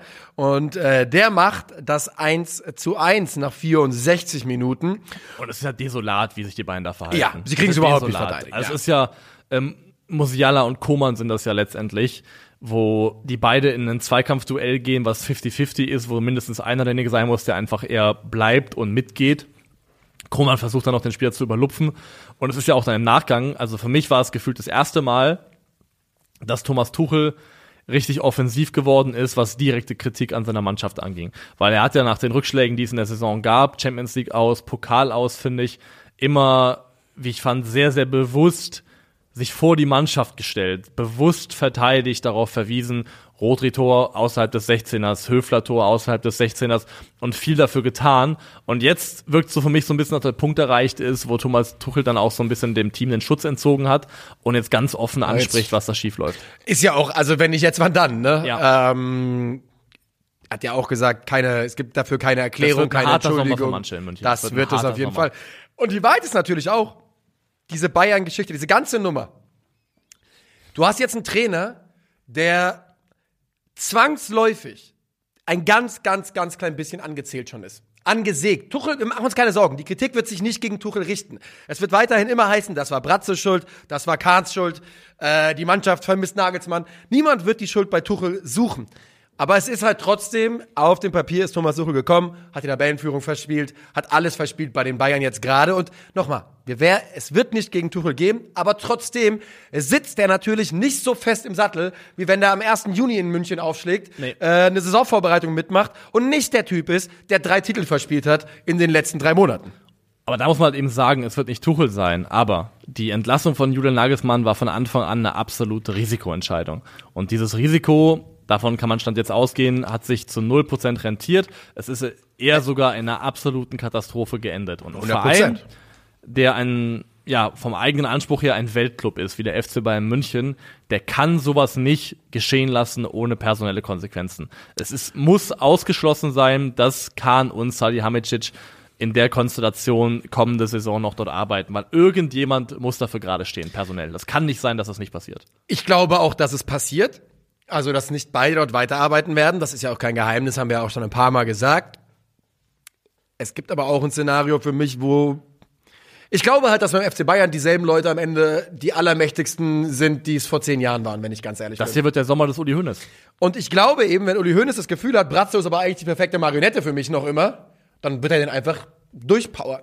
Kahn ist die wahrscheinlichere Wahl für denjenigen, der geht von den beiden. Das glaube ich auch. Man muss dazu natürlich sagen, die Leipziger machen noch zwei Tore. Es ist ein Kunku und Soboschlei, beide per Elfmeter und beides für mich in Ordnung. Masraoui Handspiel. Der erste ist ein klarer Elfmeter, der, wo Pavard äh, einen Kunku fault. Der trifft ihn auf jeden Fall. Extrem bitter, dass es, glaube ich, aus einem eigenen Einwurf entsteht, ähm, letztendlich. Ein Ballverlust und dann eben diese Situation da, wo Pavard eben in Kunku klar trifft. Für mich ist auch Masraoui richtig. Ja, ist am Ende in Ordnung. Ja. Am Ende ist es in Ordnung und ich finde auch, dass man jetzt nicht davon sprechen kann, dass wir irgendwelche Fehlentscheidungen dieses Spiel entschieden hätten.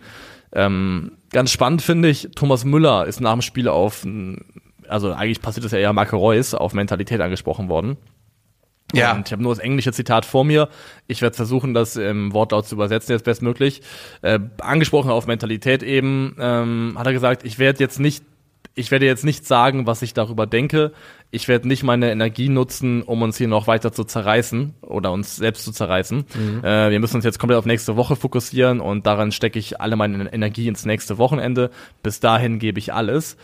Aber diese Andeutung schon, dass ich nicht sagen werde jetzt, was ich darüber denke, das ist im Prinzip Profisprech für Ja. hier ist was im Argen. Und das ist auch das, was ich sagen würde. Hat auch, Kimmich hat ja auch gesagt, ich werde nicht hier vor der Kamera ausrasten, aber vielleicht in der Kabine und so. Der, F, die F, der FC Bayern, diese Bayern-Mannschaft hat keine Killer mehr. Das ist kein Killerinstinkt. Erleben wir die Juventisierung, Juventusisierung des FC Bayern? Wenn man nicht aufpasst, ja, jetzt ist ja Vlaovic noch ein Kandidat für den Sturm auch, ne? Ja. Ähm, und das, genau das ist das Ding. Diese Mannschaft ist, also wir haben das über Gladbach gesagt, aber auch hier, das ist eine der softesten Bayern-Mannschaften, an die ich mich erinnern kann. Keine Widerstandsfähigkeit, keine Resilienz, ähm, Keine Drecksäue. keine Drecksäue, kaum, kaum die Fähigkeit, auch mal mit Scheißsituationen umzugehen und sich da wieder rauszuarbeiten. Also ich finde wirklich, dass das eine Bayern-Mannschaft ist, die hat hervorragende Einzelspieler nach wie vor. Aber wenn ich auch daran denke, also Robben und Ribéry waren ja gleichzeitig überragende individuelle Spieler, aber auch absolut erfolgsbesessene Schweine, Ja. denen jedes Mittel recht war. Der Ja. eine hat sich auf den Boden gerollt, der andere hat Finger ins Auge gesteckt und man hat beide dafür auf eine Art und Weise gehasst. Ja. Aber, Aber es hat funktioniert, es hat zum Sieg für den. FC Bayern Ja. eben alles getan. Und äh, diese Bayern-Mannschaft, wie ich sie aktuell sehe, die ist eine der ja, rückgratlosesten und am leichtesten umzukippenden, die ich in den letzten Jahren äh, gesehen habe. Ich glaube, es gibt ein paar Spieler, die das immer noch in sich haben. Es gibt zum Beispiel die Licht und Kimmich, die, glaube ich, Siegertypen sind. Natürlich ist Thomas Müller einer, aber Thomas Müller ist eben auch nicht mehr derselbe Spieler wie Ja. vor fünf Jahren. Und es gibt eben zu viele von denen, die es wahrscheinlich einfach nicht sind.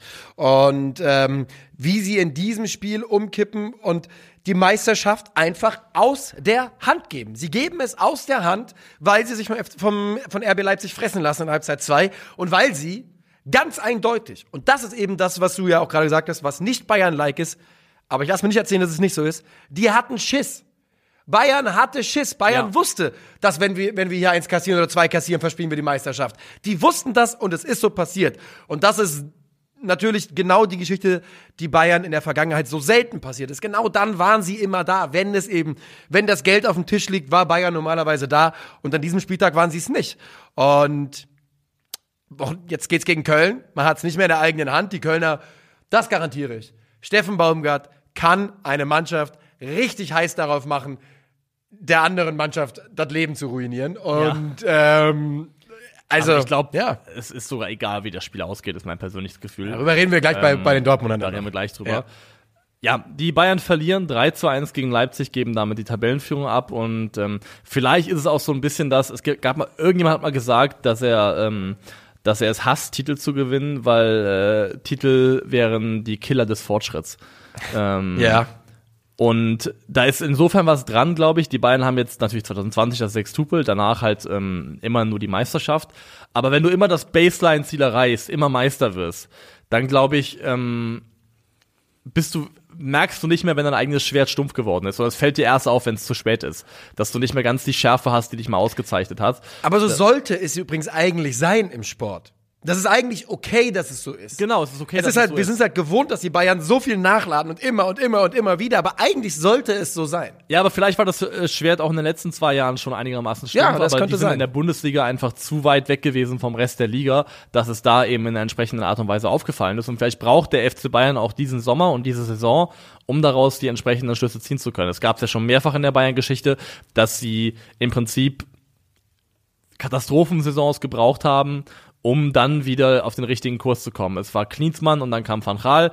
Es war ähm, die, das Double plus Finale der Horm, Double BVB und Finale der Horm und dann kam äh, der Sommer, in dem Martinez kam. Also es gab schon mehrfach, dass die Bayern als Reaktion auf so eine schmerzhafte Saison eben dann ganz, ganz stark zurückgekommen sind. Mein letzter Satz zum Spiel geht gar nicht ums Spielerische.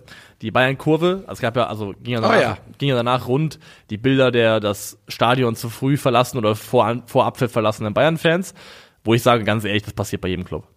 Das passiert heutzutage fast bei jedem Verein. Ähm, Die Bayern haben halt, man muss dazu mal sagen, dass halt die Bayern eines der beschissensten angebundenen Stadien Deutschlands haben. Und trotzdem gehe ich dagegen, dass in dem Spiel, in dem es um so viel geht, das Ja. bin ich mir nicht sicher. Du musst, ich meine, das halt passiert bei jedem, ja, das passiert in jedem, in jedem, äh, in jedem deutschen Stadion. Das Problem ist, es gibt kein anderes Stadion eigentlich, in dem, in dem ein Spiel, in dem es um die Meisterschaft gehen kann in diesem Spiel. Ja. Und da ist mein Punkt erreicht, wo ich sage, das akzeptiere ich halt nicht. Und da zeige ich genauso mit dem Finger drauf und lache genauso über die Bayern-Fans, wie es ganz Twitter und ganz Social Media getan hat. Ja, ich, ich finde halt okay, es sind halt letztendlich, Nicht über die Kurve natürlich. es sind halt nicht die Fans, die gehen, es sind halt im Endeffekt Genau. die Kundschaft, die geht. Es ist so, das ist halt so, die Leute, die neben Heidi Klum und äh, Tom Kaulitz gesessen haben, die die, sagen sind dann gegangen. ab ins Auto, schnell Ja. nach Hause. Wir müssen, Und, guck mal, da können wir noch ähm, Abendessen. Können wir noch Abendessen, da kann man gut raus hier. Und was ich ansprechen möchte, ist die Kurve und das Ja, Masraoui-Plakat, sehr das gerne. Masraoui-Banner, wo sie gesagt haben, eben darauf hingewiesen haben, ähm, all colors are beautiful. Ähm, In München, Marseille und überall. in München, Marseille und überall und dazu gefordert haben, die, äh, die Werte des Vereins zu respektieren, die Werte der Kurve zu respektieren. Äh, gerichtet eben an Masraoui, der sich, so sah es zumindest optisch aus, solidarisiert hat mit dem ähm, Toulouse-Profi, der verweigert hat aufzulaufen, als ähm, seine Rückennummer in Regenbogenfarbe äh, sein sollte für einen Spieltag und er war nicht der einzige Spieler. Ja. Aber da muss ich halt sagen, es ist halt irgendwie immer sehr, sehr interessant, dass Spieler, die dann auch auf ihren Glauben verweisen in solchen Momenten, dass die relativ locker damit umgehen können, dass sie Werbung machen für Wettspielanbieter. Immer, ja, ja. ähm, Aber in dem Moment, wo es dann um das Thema Oder auch übrigens beim Erdinger Fotoshoot in der ersten Reihe sitzen beim FC Bayern. ja, was auch immer, aber wenn es dann eben um das Thema ähm, ähm, ja, Positionierung gegen zum Beispiel Homophobie geht, dann ist es plötzlich nicht mehr vereinbar mit den eigenen Überzeugungen. Und was ich sagen möchte, ist erstmal Bayern Kurve mal wieder stabil. Wie immer. Wie immer Wie stabil. immer. Das muss man wirklich unterstreichen und betonen. Und was mich wirklich kolossal ankotzt und aufregt, es gab die Leute, und das sind auch die jetzt hier rausgekommen sind aus ihren Löchern, es gab die Leute, die im Rahmen der WM in Katar, im Rahmen von One Love, im Rahmen der Fotoaktion der Nationalmannschaft gesagt haben, hört auf, anderen Ländern eure Kultur aufzwingen zu wollen. Äh, akzeptiert, dass zum Beispiel Katar nicht so ist wie Deutschland, dass da andere Werte gelten, was auch immer. Die aber jetzt sich hierüber echauffieren können, dass dann in München, wo sie zu Hause sind, diese Fans und der Verein zu Hause ist, Leute sich proaktiv für ihre Werte einsetzen und sich dafür stark machen, dann ist es plötzlich auch nicht in Ordnung, dann ist es irgendwie Propaganda, was auch immer. Da Ähm, wird dann auch langsam ein Schuh draus, wenn man das wieder scheiße findet. Ja. Äh, wo ich, wo Vielleicht seid ihr einfach auch nur homophob. Genau, Vielleicht, vielleicht seid ihr einfach auch nur homophob und ihr sucht Genau einfach nur nach ich Möglichkeiten, das zu rechtfertigen. ich, genau das wollte ich sagen. Vielleicht seid Ich, ihr mu- ich einfach finde es einfach, ich finde es faszinierend, wie diese Leute, die dann auch selber sich als die taffen Typen generieren und auch echte Männer, was auch immer. Vor allem, wie ist das denn tough? Weil ich weiß es auch nicht, aber die selber die fragilsten von allen sind, Ja. die so fragil sind, dass sie es nicht mal ertragen können, dass eine sowas Banales letztendlich, Ja. wie eine scheiß Rückennummer in Regenbogenfarben ist. Also muss ich wirklich sagen, also wer sich daran stört, für den das ein Problem ist, der ist fragil, der ist eine Snowflake in 100%. meinen Augen. Ja. Aber gut, das wollte ich nur mal ansprechen, weil ich finde auch da Ja, schön, dass du ähm, sagst, ich hatte es mir auch aufgeschrieben. da, Ähm, da haben die Bayern, die Bayern Kurve mal wieder gezeigt, dass sie einfach einen grundsätzlich sehr stabilen moralischen Kompass haben. Das haben sie. Ähm, und ja, Respect our values. Masraoui war ja die Ansage von, von den Bayern-Fans und die Bayern-Kurve insgesamt einfach auch in dieser Saison häufiger wieder aufgefallen durch sehr, sehr gute Statements in die richtige Richtung. Damit geht dieses Spiel 1 zu 3 aus. Schickt den BVB am Sonntag in die Pole Position, aber wir arbeiten erst das Spiel vorher weg, denn das ist auch noch wichtig. Der VfB Stuttgart, ebenfalls knöcheltief im Abstiegskampf, spielt gegen Mainz 05 und die treten an als der Frankfurter Sportverein Mainz 05. Ähm, da Costa, Barkok und Dominik Kor in der Startformation. Und man muss leider sagen, dass zwei von denen mal mindestens richtig neben der Cup waren. Äh, allen voran Barkok war überhaupt nicht für dieses Spiel bereit. Nee, und der ist auch derjenige, der für mich das 1 zu 1 zentral verursacht. So ein bisschen, also Mainz geht ja in Führung, geht in Führung nach einem Standard, auch das ist ein VfB-Thema. Markus Ingwertsen, Ecke auf den langen Pfosten, Kopfball hereingrabe rein. Ähm, Bredlo sieht da wieder ein bisschen unglücklich aus, aber der Ball ist, glaube ich, auch abgefälscht, der Kopfball zurück ins Zentrum. Und dann ist es Ingwertsen, der, glaube ich, jetzt auch zweistellig getroffen hat in der Saison und den Ball über die Linie drückt. Ähm, aber der VfB kommt eben noch in der ersten Hälfte wieder zum Ausgleich in Person von einem Mann, wo man ganz klar sagen muss, das ist kein Zufall mehr. Wataru Endo ist einer der mental stärksten Spieler der Bundesliga. Oh, Was eine Klatsch-Sau, der Typ, Alter. Denn auch die Art und Weise, wie er den finisht, man, ist Ja. einfach super schwierig. Und es ist aber in Folge eines Mainzer Eckballs eigentlich. Ja, Und der. Ball landet dann der zweite Ball bei Barkok, der Teil der Restabsicherung ist. Und wenn du Teil der Restabsicherung bist, kannst du nicht so einen äh, Begleitschutz. So einen Begleitschutz, ja. aber vorher auch nicht so einen Harakiri-Kopfball auf Verdacht zurück ins Zentrum machen, der dir dann so um die Ohren fliegt. Ähm, das ist so ein bisschen analog zu dem, wie sich Kumar und Musiala verhalten haben bei den Bayern.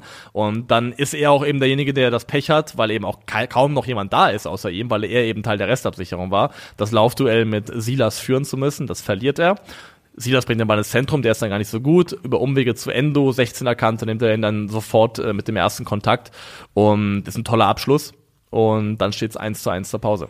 Ich finde, dass zur Pause, also in meinen Augen, hätte Mainz 05 zur Pause wechseln müssen. Ein Name wäre für mich eben Ayman Barkok gewesen, von dem ich Definitiv. Das Gefühl hatte, der war einfach überfordert. Und ein weiterer Name muss ich auch sagen, ich fand Stach, Barrero, ich fand eigentlich die gesamte Mainzer, das gesamte Mainzer Zentrum nicht wirklich gut. Und die Mainzer wechseln erst spät und. Not Stach today, not Stach. Ja. Also eher, eher Barrero als Stach an dem Tag. Also, Stach hat auch nichts Gutes gemacht. Natürlich, er hatte, hatte die große Unisivo-Chance vorbereitet, wo er, wenn er nicht einen blöden Haken schlägt, aber, dann direkt einen Abschluss nimmt. Ja, genau, das war die einzig gute Aktion von ihm. Ansonsten ja, aber du hast gesagt, nichts Gutes. Ja, aber er wirkt genau wie die gesamte Mannschaft in jedem Zweikampf zu spät, ein bisschen müde und ein bisschen langsamer eben als der Gegner. Und äh, die Stuttgarter brauchen. Not my boy. Es ist aber so. my boy. Ähm, es ist aber leider so und der VfB rafft das erst so richtig in äh, Halbzeit zwei und dann machen sie ernst und schießen die Mainzer ab. Es ist ja auch Wahnsinn, dass der Spieler, wo ich sagen würde, wenn du mir sagst, mach eine Top 3 der Spieler mit der schlechtesten Entscheidungsfindung in der Bundesliga, dann ist in meiner Top 3 auf jeden Fall Chris Führig drin, ne? der damit ja auch den VfB Stuttgart komplett in den Wahnsinn getrieben Ja, hat vor allem. und jetzt gerettet hat. Und er kommt jetzt rein in der 60. Minute und macht einfach, glaube ich, zwei Vorlagen und ein Tor. Ähm, das effizienteste und beste Spiel, was er wahrscheinlich seit Ewigkeiten für den VfB, wenn überhaupt vielleicht sogar generell sein bestes Spiel für Stuttgart gemacht hat. Und das ist aber auch in Summe einfach verdient, weil Stuttgart ist dann, wie ich finde, vor allem im zweiten Durchgang auch die Mannschaft, die mehr dafür tut und in Summe einfach das bessere Team. Definitiv. Denn die Mainzer, das meinte ich gerade eben, Mainz reagiert nicht, sie wechseln zu spät, dann wechseln sie auch seltsam, denn auch wenn Jason Lee und Ludovic Ajok, die ersten beiden Einwechslungen sind, natürlich Spieler waren, die in dieser Saison brutal wichtig sind, sind das auch Spieler, die in den letzten zwei Wochen, drei Wochen, als bei Mainz 05 komplett in die falsche Richtung geht, sehr, sehr, sehr, sehr schlecht waren äh, und das auch in diesem Spiel sind und es fliegt ihnen dann wirklich komplett um die Ohren und ich glaube, bei den Mainzern muss man da war dieser unglaubliche Run und dann war ja, glaube ich, die Schalke-Niederlage. Ich glaube, die ist der Knick.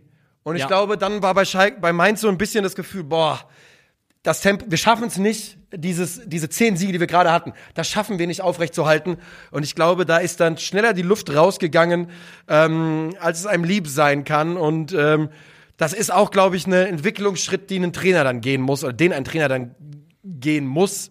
Also ich mache ihm da gar keine Vorwürfe, Nee. aber ich glaube, aus sowas muss auch ein junger Trainer wie Bo Svensson dann lernen.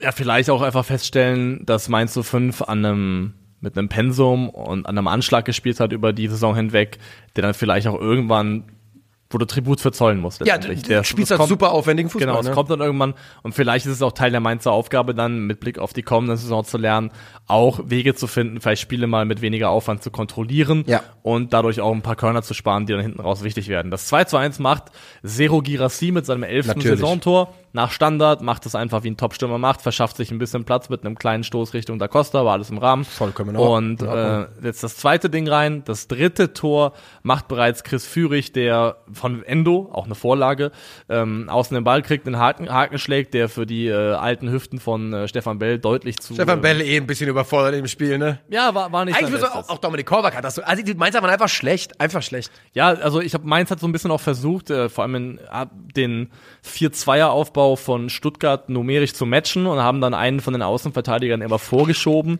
ähm, zum Beispiel da Costa, sodass sie praktisch 4-4-2 standen, um dann da 6 gegen 6 zu spielen. Aber es hat dafür gesorgt, dass oft einer der, der eigentlichen Innenverteidiger, zum Beispiel Stefan Bell, auf eine etwas weit außen gelegene Position gerutscht ist und dann eben teilweise in Situationen geraten, die ähm, die- in denen sie nicht so wahnsinnig gut aussehen, weil Stefan Bell ist auch vieles und ist erfahren und äh, zweikampfstark, aber er ist eben nicht mehr der wendigste und schnellste. Nee. Und wenn er dann eben so einen Chris Führig vor sich hat, dann kann das schon mal so ausgehen, wie es beim 3 zu 1 ausgeht. Und das letzte Tor dieses Spiels, äh, den Schlusspunkt setzt dann eben Koulibaly, der einfach von Chris Führig bei einem Gegenstoß äh, den Ball äh, quergelegt kriegt und den über die Linie drückt. Ja, einigermaßen wirklich verrückt, dass Chris Führig da der Gose Retter oder Retter sein könnte. Noch ist niemand gerettet. Aber alles in der eigenen Hand. Stuttgart So muss jetzt einfach nur, einfach nur in Anführungszeichen das Heimspiel gegen Hoffenheim gewinnen und dann bleibt man in der Liga. Und das ist von Sebastian Hoeneß eine riesengroße auf Leistung. Wir haben Fall. so oft gesprochen, ich habe so oft gesprochen über die Alonso-Tabelle Und da muss man auch mal so fair sein und über die Höhnestabelle sprechen. Das sind jetzt sieben Spiele VfB Stuttgart-Trainer in der Bundesliga, drei Siege, Ja. drei Unentschieden, nur eins verloren. Das wäre Platz fünf in diesem Korridor. Also was Sebastian Hoeneß aus dieser Mannschaft in dieser kurzen Zeit rausgeholt hat, das verdient wirklich allerhöchste Anerkennung. Ja, ich meine, es freut mich auch wirklich. Ich war ja immer Team Sebastian Hoeneß so ein bisschen und ähm, dass dieser Kader der vom VfB, der ist eben gut genug, um die Klasse zu halten und man muss es wirklich sagen, das haben sie ganz stark gemacht. Ich wollte noch mal einen Satz zu Stefan Bell verlieren. Stefan Bells Bundesliga-Karriere war in der Saison 1920 beendet. Die war vor, vorbei, der hat keine Rolle mehr gespielt in Ja. der Bundesliga und kam er dann in der Saison 2021 mit Bo Svensson wieder rein. Vor allem Ähm, mitten in diesen Abstiegskampf. rein, mitten in ich, diesem ne? Abschiedskampf war brutal wichtig. Also er hat ja wirklich, ich gucke gerade nach, er hat bis zum 16. Spieltag keine Sekunde gespielt und war dann Stammspieler den Ja. Rest der Saison. Und ich glaube, dass die defensive Dreierkette bei Mainz 05 eine Position ist, wo man im Sommer auch nachbessern wird. Ich glaube, es ist durchaus interessant, da auch athletisch nochmal nachzubessern. Man hat ja auch immer noch Niakate zumindest auf dem Level nicht wirklich gut ersetzt.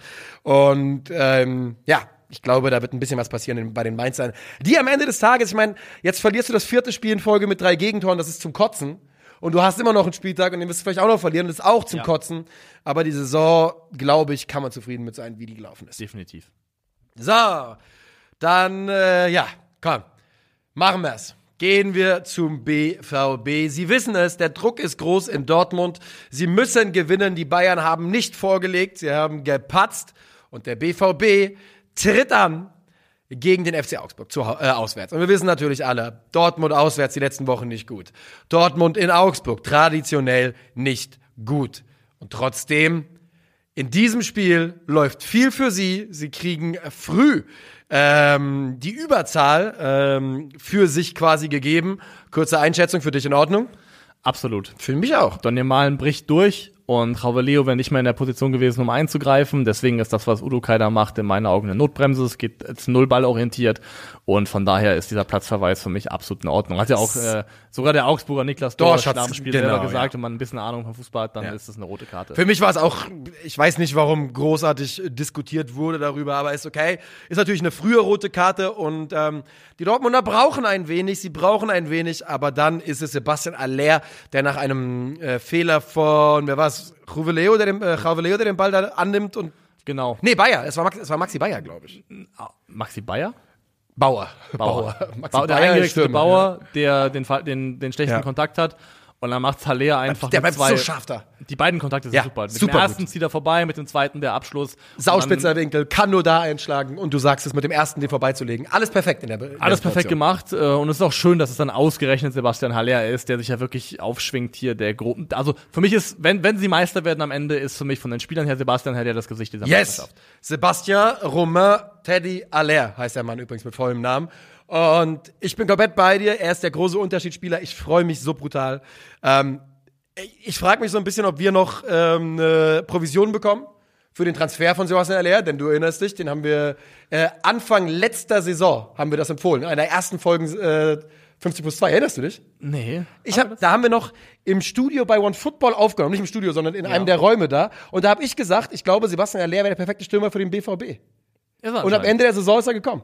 Ähm, Anscheinend ist er's, denn er macht hier das wichtige 1 zu 0. er ist ein so geiler Typ, Alter, Und- ein so geiler Stürmer. Also, wir werden noch mal in einem anderen Rahmen, den können wir jetzt gar nicht gerechtfertigen, noch mal drüber sprechen müssen. Ähm, vielleicht auf der 50 plus 2 Tour unter anderem. Ja. Äh, das nochmal einzufangen, was dieser Mann in dieser Saison eigentlich geliefert hat. Die gesamte Geschichte ist eine der einmaligsten, krassesten, Ja. die ich seit langem in der Er steht Bundesliga jetzt bei erlebt 13 Scorern übrigens in der Bundesliga. Der hat jetzt in den an- 30. Spieltag ein Scorer gegen Bochum, 31. zwei gegen Wolfsburg, vier gegen Gladbach, wobei vier, ich glaube, da ist einer Meter dabei, ne?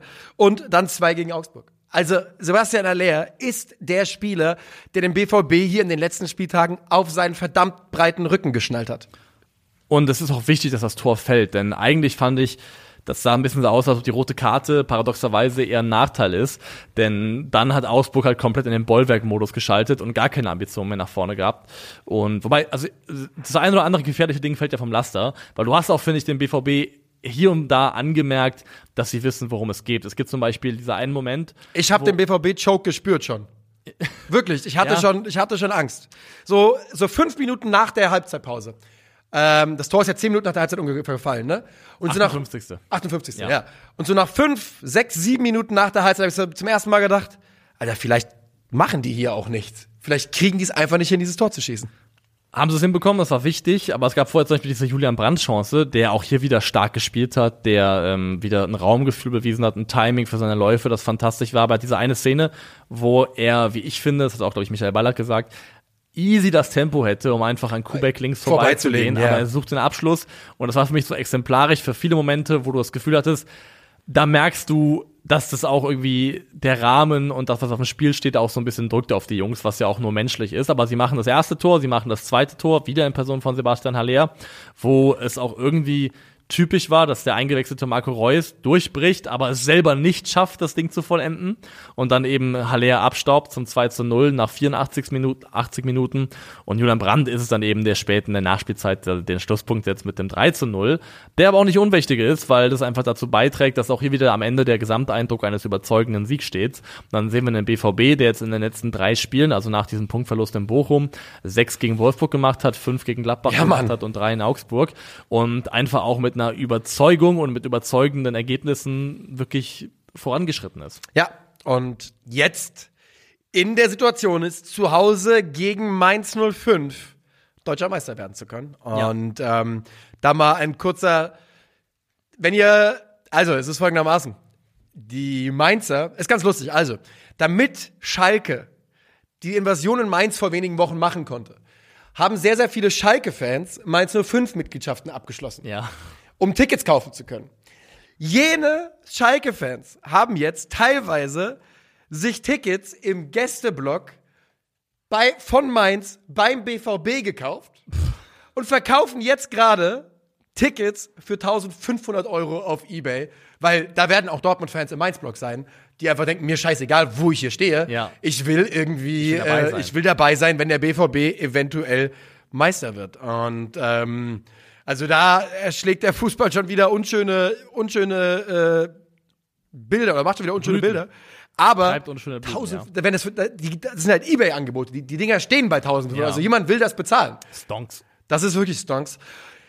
Und die Dortmunder, ich muss wirklich nochmal sagen, dass, dass du, also erstmal, es ist vollkommen klar, hier wird es nochmal ganz, ganz deutlich. Und wir haben das ja auch schon vor dem Aller-Transfer gesagt. Ein Zielstürmer, ein klassischer Neuner kann seine Mitspieler besser machen. Sebastian Aller ist 100% genau dieser Spielertyp. Ähm, es ist wahrscheinlich einer der absoluten Hauptgründe, warum der FC Bayern München jetzt das Ding aus der Hand gibt, weil man keinen Neuner hatte in dieser, Genau, das ist ganz in klar dieser das, Saison. Was fehlt. Ähm, und es ist irgendwie auch, da werden wir auch nochmal ausführlich drüber sprechen, wenn es dann soweit sein sollte. Aber wenn man auf diese BVB-Mannschaft schaut, die ja auch in Teilen eine Mannschaft der eigentlich schon ausrangierten ist. Ja. Also es gab mal eine Zeit, da hat keiner mehr einen Pfifferling auf Marius Wolf gesetzt und ich schließe auch immer uns mit ein. Es gab mal eine Zeit, da wollte niemand mehr Emre Can auf dem Platz sehen. Es gab eine Zeit, da war man mit Julian Brandt eigentlich auch schon fertig. Ähm, Mann, Mats Hummels ist richtig wichtig für, für Dortmund in den letzten Wochen und das habe ich wirklich nicht mehr kommen gesehen, weil ich war dann mit Hummels, das ist kein Geheimnis. Und der macht wirklich, also der zeigt, dass er ein Führungsspieler ist dann, wenn es drauf ankommt. Macht er wirklich. In den letzten Wochen kannst du dir kaum einen besseren Kapitän wünschen. In meinen Augen ist der seit dem Pokal gegen Leipzig ist der Mann einer der absolut entscheidenden äh, Spieler beim, äh, beim BVB. Ist ja auch wieder Stammspieler geworden. Und also wirklich, der war gegen Union gut, der war gegen Stuttgart gut, der war gegen die Eintracht brutal gut. Also ich kann mich an kein Spiel in, seit, seit Mitte April, seit es drauf, drauf ankommt, erinnern, wo Mats Hummels nicht gut gewesen Ja, wäre. Daniel Malen war man fertig mit. Über Rafael Guerrero wurde geflucht. Und dass jetzt die Mannschaft sein soll, die am Ende eben deutscher Meister wird, ist irgendwie auch eine schöne Geschichte. Hoffentlich. Noch nicht zu No Ende, jinx, no jinx. zu Ende erzählt Ja. ist. Da fehlt noch ein Spiel und dann werden wir auch dem nochmal im größeren Rahmen uns widmen. Für den Moment würde ich sagen, Dortmund ist Tabellenführer. Ist, geht damit äh, in den letzten Spieltag mit der Chance, aus eigener Kraft Meister zu werden. Und ich habe jetzt nicht mehr so wahnsinnig viel Kraft für äh, Leverkusen gegen Gladbach, um ehrlich zu sein. Lass uns das noch irgendwie in einem Schnelldurchlauf abhandeln. Ja, ich, ich, hab, ich kann gar nicht so viel dazu sagen, weil ich kann ganz, ganz ehrlich gestehen, dass ich beim 2 zu 0 ausgemacht habe und gesagt habe, die Gummitruppe äh, wird mal wieder vermöbelt. Und dann sehr überrascht war, als ich anderthalb Stunden später sah, dass es 2-2 ausging. Ähm, aber das Ganze ja auch mit ein paar Leverkusener Geschenken. Definitiv. Also Leverkusen geht 2 zu 0 in Führung in der ersten Halbzeit und es sieht aus nach einem weiteren Borussia Mönchengladbach-Spiel in dieser Saison. Nach einem weiteren Spiel, Ja. wo diese Mannschaft ein sehr, sehr leichter Gegner ist, sich leicht überspielen lässt, wenig Druck drauf kriegt. Schau dir das 2 zu 0 an. Die haben da fünf in der letzten Kette und trotzdem kann äh, ähm, Frimpong ist es komplett ohne Gegnerdruck flanken, weil Netz auch in dem Moment viel zu weit innen steht und das Spiel war auch für mich wieder so ein Nachweis von, es ist nicht so leicht wie zu sagen, lass doch Netz für Benzebaini spielen, weil der ist eh weg. Ja. Weil Netz einfach auch leistungstechnisch immer noch sehr, sehr schwankend ist und noch nicht restlos überzeugt hat, dass er eben dann auch für die Fußstapfen bereit ist, wie ich finde. Ähm, 2 zu 0 steht's dann, weil Er wird es wohl trotzdem werden, er glaube wird's ich. werden, ne? ist auch richtig, aber ich finde zumindest, ich kann nachvollziehen, warum Benzebaini die Rolle gespielt hat, die er gespielt hat, obwohl er geht. Ähm, also, nachdem er bei das 2 zu 0, das 1 zu 0 hat Adli gemacht, der von Hinkapier vertikal geschickt wird und da Friedrich keine Chance lässt und wenn ein Ball einfach in der senkrechten Linie durchgespielt werden kann gegen eine Mannschaft, die vermeintlich gut strukturiert sein sollte, dann ist es auch ein Armutszeugnis für sich. Also Gladbach macht eigentlich genau all das, was sie ähm, die ganze Saison schon über schlecht machen, aber sie werden zurück in dieses Spiel eingeladen von Bayer Leverkusen und zwar für bei beiden Toren. Beim ersten ist es äh, Bakker, der einen wilden Pass auf Radetzky spielt, der dann aber auch zeigt, dass er eben fußballerisch nicht zur äh, zu den besten Keepern Immer noch nicht, leider. Immer Ja. noch nicht leider. Der Ball verspringt ihm, Hofmann hat da leichtes Spiel. Und dann hinten raus in der Nachspielzeit noch ist es äh, ein Amiri, der, der zu seinem Torwart spielen will und irgendwie vergessen hat, dass da noch ein Markus Thuram dazwischen steht, der dann einfach nur tropfen lässt auf Stindel und dann fällt er das 2 zu 2, was das Ergebnis am Ende dann irgendwie brauchbar aussehen lässt für Borussia Mönchengladbach, aber ändert, glaube ich, nichts daran, dass äh, Daniel Farke hier auf Abschiedstournee ist. Es ändert nichts an nichts bei Gladbach. Da würde ich mich anschließen. Das Einzige, was es ändert, ist vielleicht die Frage, ob man Lars Stindl hätte gehen sollen, der jetzt drei Tore in drei Spielen gemacht hat in den letzten ähm, Wochen. aber der wollte, glaube ich, auch. Ja, 100 Prozent. Da bin ich absolut überzeugt von. Er will unbedingt nach Hause und ist auch cool. Ähm, aber du sagst es. Ich glaube, die Geschichte Farke, B Borussia Mönchengladbach ist gelaufen. Letzte Woche oder am Wochenende hörte man dann irgendwann, er habe das auch selbst entschieden, wo ich sagen muss, also ich glaube, dass er es selbst entschieden hat, aber ganz im Ernst, viel mehr kann man nicht in der Entscheidung gedrängt werden auf unschöne Art und Weise, als das bei Gladbach und Farke passiert ist in den letzten Wochen. Denn also ich weiß nicht, wie viel offener man über einen Trainerabgang diskutieren kann, ohne zu sagen, wir haben keinen Bock mehr auf den Typen offiziell. Und jetzt Und er sollte es auch selber an. entschieden haben letztendlich. Das heißt, hieß es ja jetzt, dass Daniel Farke auch selbst Ja, aber das, mein, das meine ich ja gerade Ja. mit, man hat ihn da reingedrängt in Mhm. meinen Augen, weil man hat so offen darüber quasi geredet.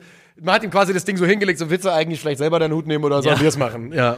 Ähm, die, die hitzigste oder die, was dann noch ein Aufreger ist, ist dann die rote Karte am Ende für Piero Hinkapier gegen Jule Weigel, Ja, da, wo ich, also Piero Hinkapier ist ein absoluter Wiederholungstäter. Da würde man jetzt mittlerweile sagen, äh, schlechte Aussichten auf Resozialisierung ähm, Ja. und irgendwann ist vorbei, Sicherheitsverwahrung. Eigentlich. Aber ich finde, es gibt zwei Lesweisen in dem Text. In dem Fall muss man ihn, glaube ich, ein kleines bisschen in Schutz nehmen. Zumindest insofern, das ist eine super dynamische Situation. Er hat eine Hand auf der Schulter, er wird runtergezogen.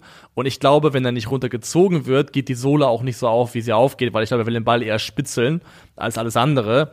Und ähm, ich finde, man, man kann jetzt nicht sagen, der hat da keinen Gegnerdruck und entscheidet sich da mit offener Sohle wie ein Psychopath reinzuspringen. Es ist in alles in allem eine sehr, sehr unglückliche Situation. Die rote Karte ist, Ist Recht, trotzdem richtig, in Ordnung. genau. Dass er eine Sperre dafür kriegt, ist auch in Ordnung. Jawohl. Aber ich glaube, das ist jetzt nicht eine von den Momenten, wo man sagen muss, das war jetzt irgendwie ein mit, äh, mit Vorsatz. Das war kein Vorsatz vorhanden. Das glaube ich auch. Und ich glaube auch, wir haben genug über Fußball gesprochen für den Augenblick. Elfte Bund- Spieltags, Schnelldurchlauf. Elfte Spieltags. Bredlo im Tor, Dreierkette Schlotterbeck, Kevin, äh, der Ausgleichstorschütze von Bochum, Mhm. Mats Hummels und Tuta. Ähm, Dreier Mittelfeld, 3-5-2 spielen wir hier, bestehend aus äh, Leimer und um ihn herum Salazar und Demebay. Und über die linke Achse Chris Führig, über die rechte Achse Doppelvorbereiter Soloy von Freiburg und dann der Doppelsturm bestehend aus André Kramaric und Sebastian Haller. Bundesliga, you did it again. Wir freuen uns auf Spieltag 34 und ihr könnt dabei sein, wenn wir den sehen, bei Calcio Berlin auf Twitch, denn wir machen natürlich die Konferenz im Livestream am Samstag. Yes, Sir. Ciao, ciao.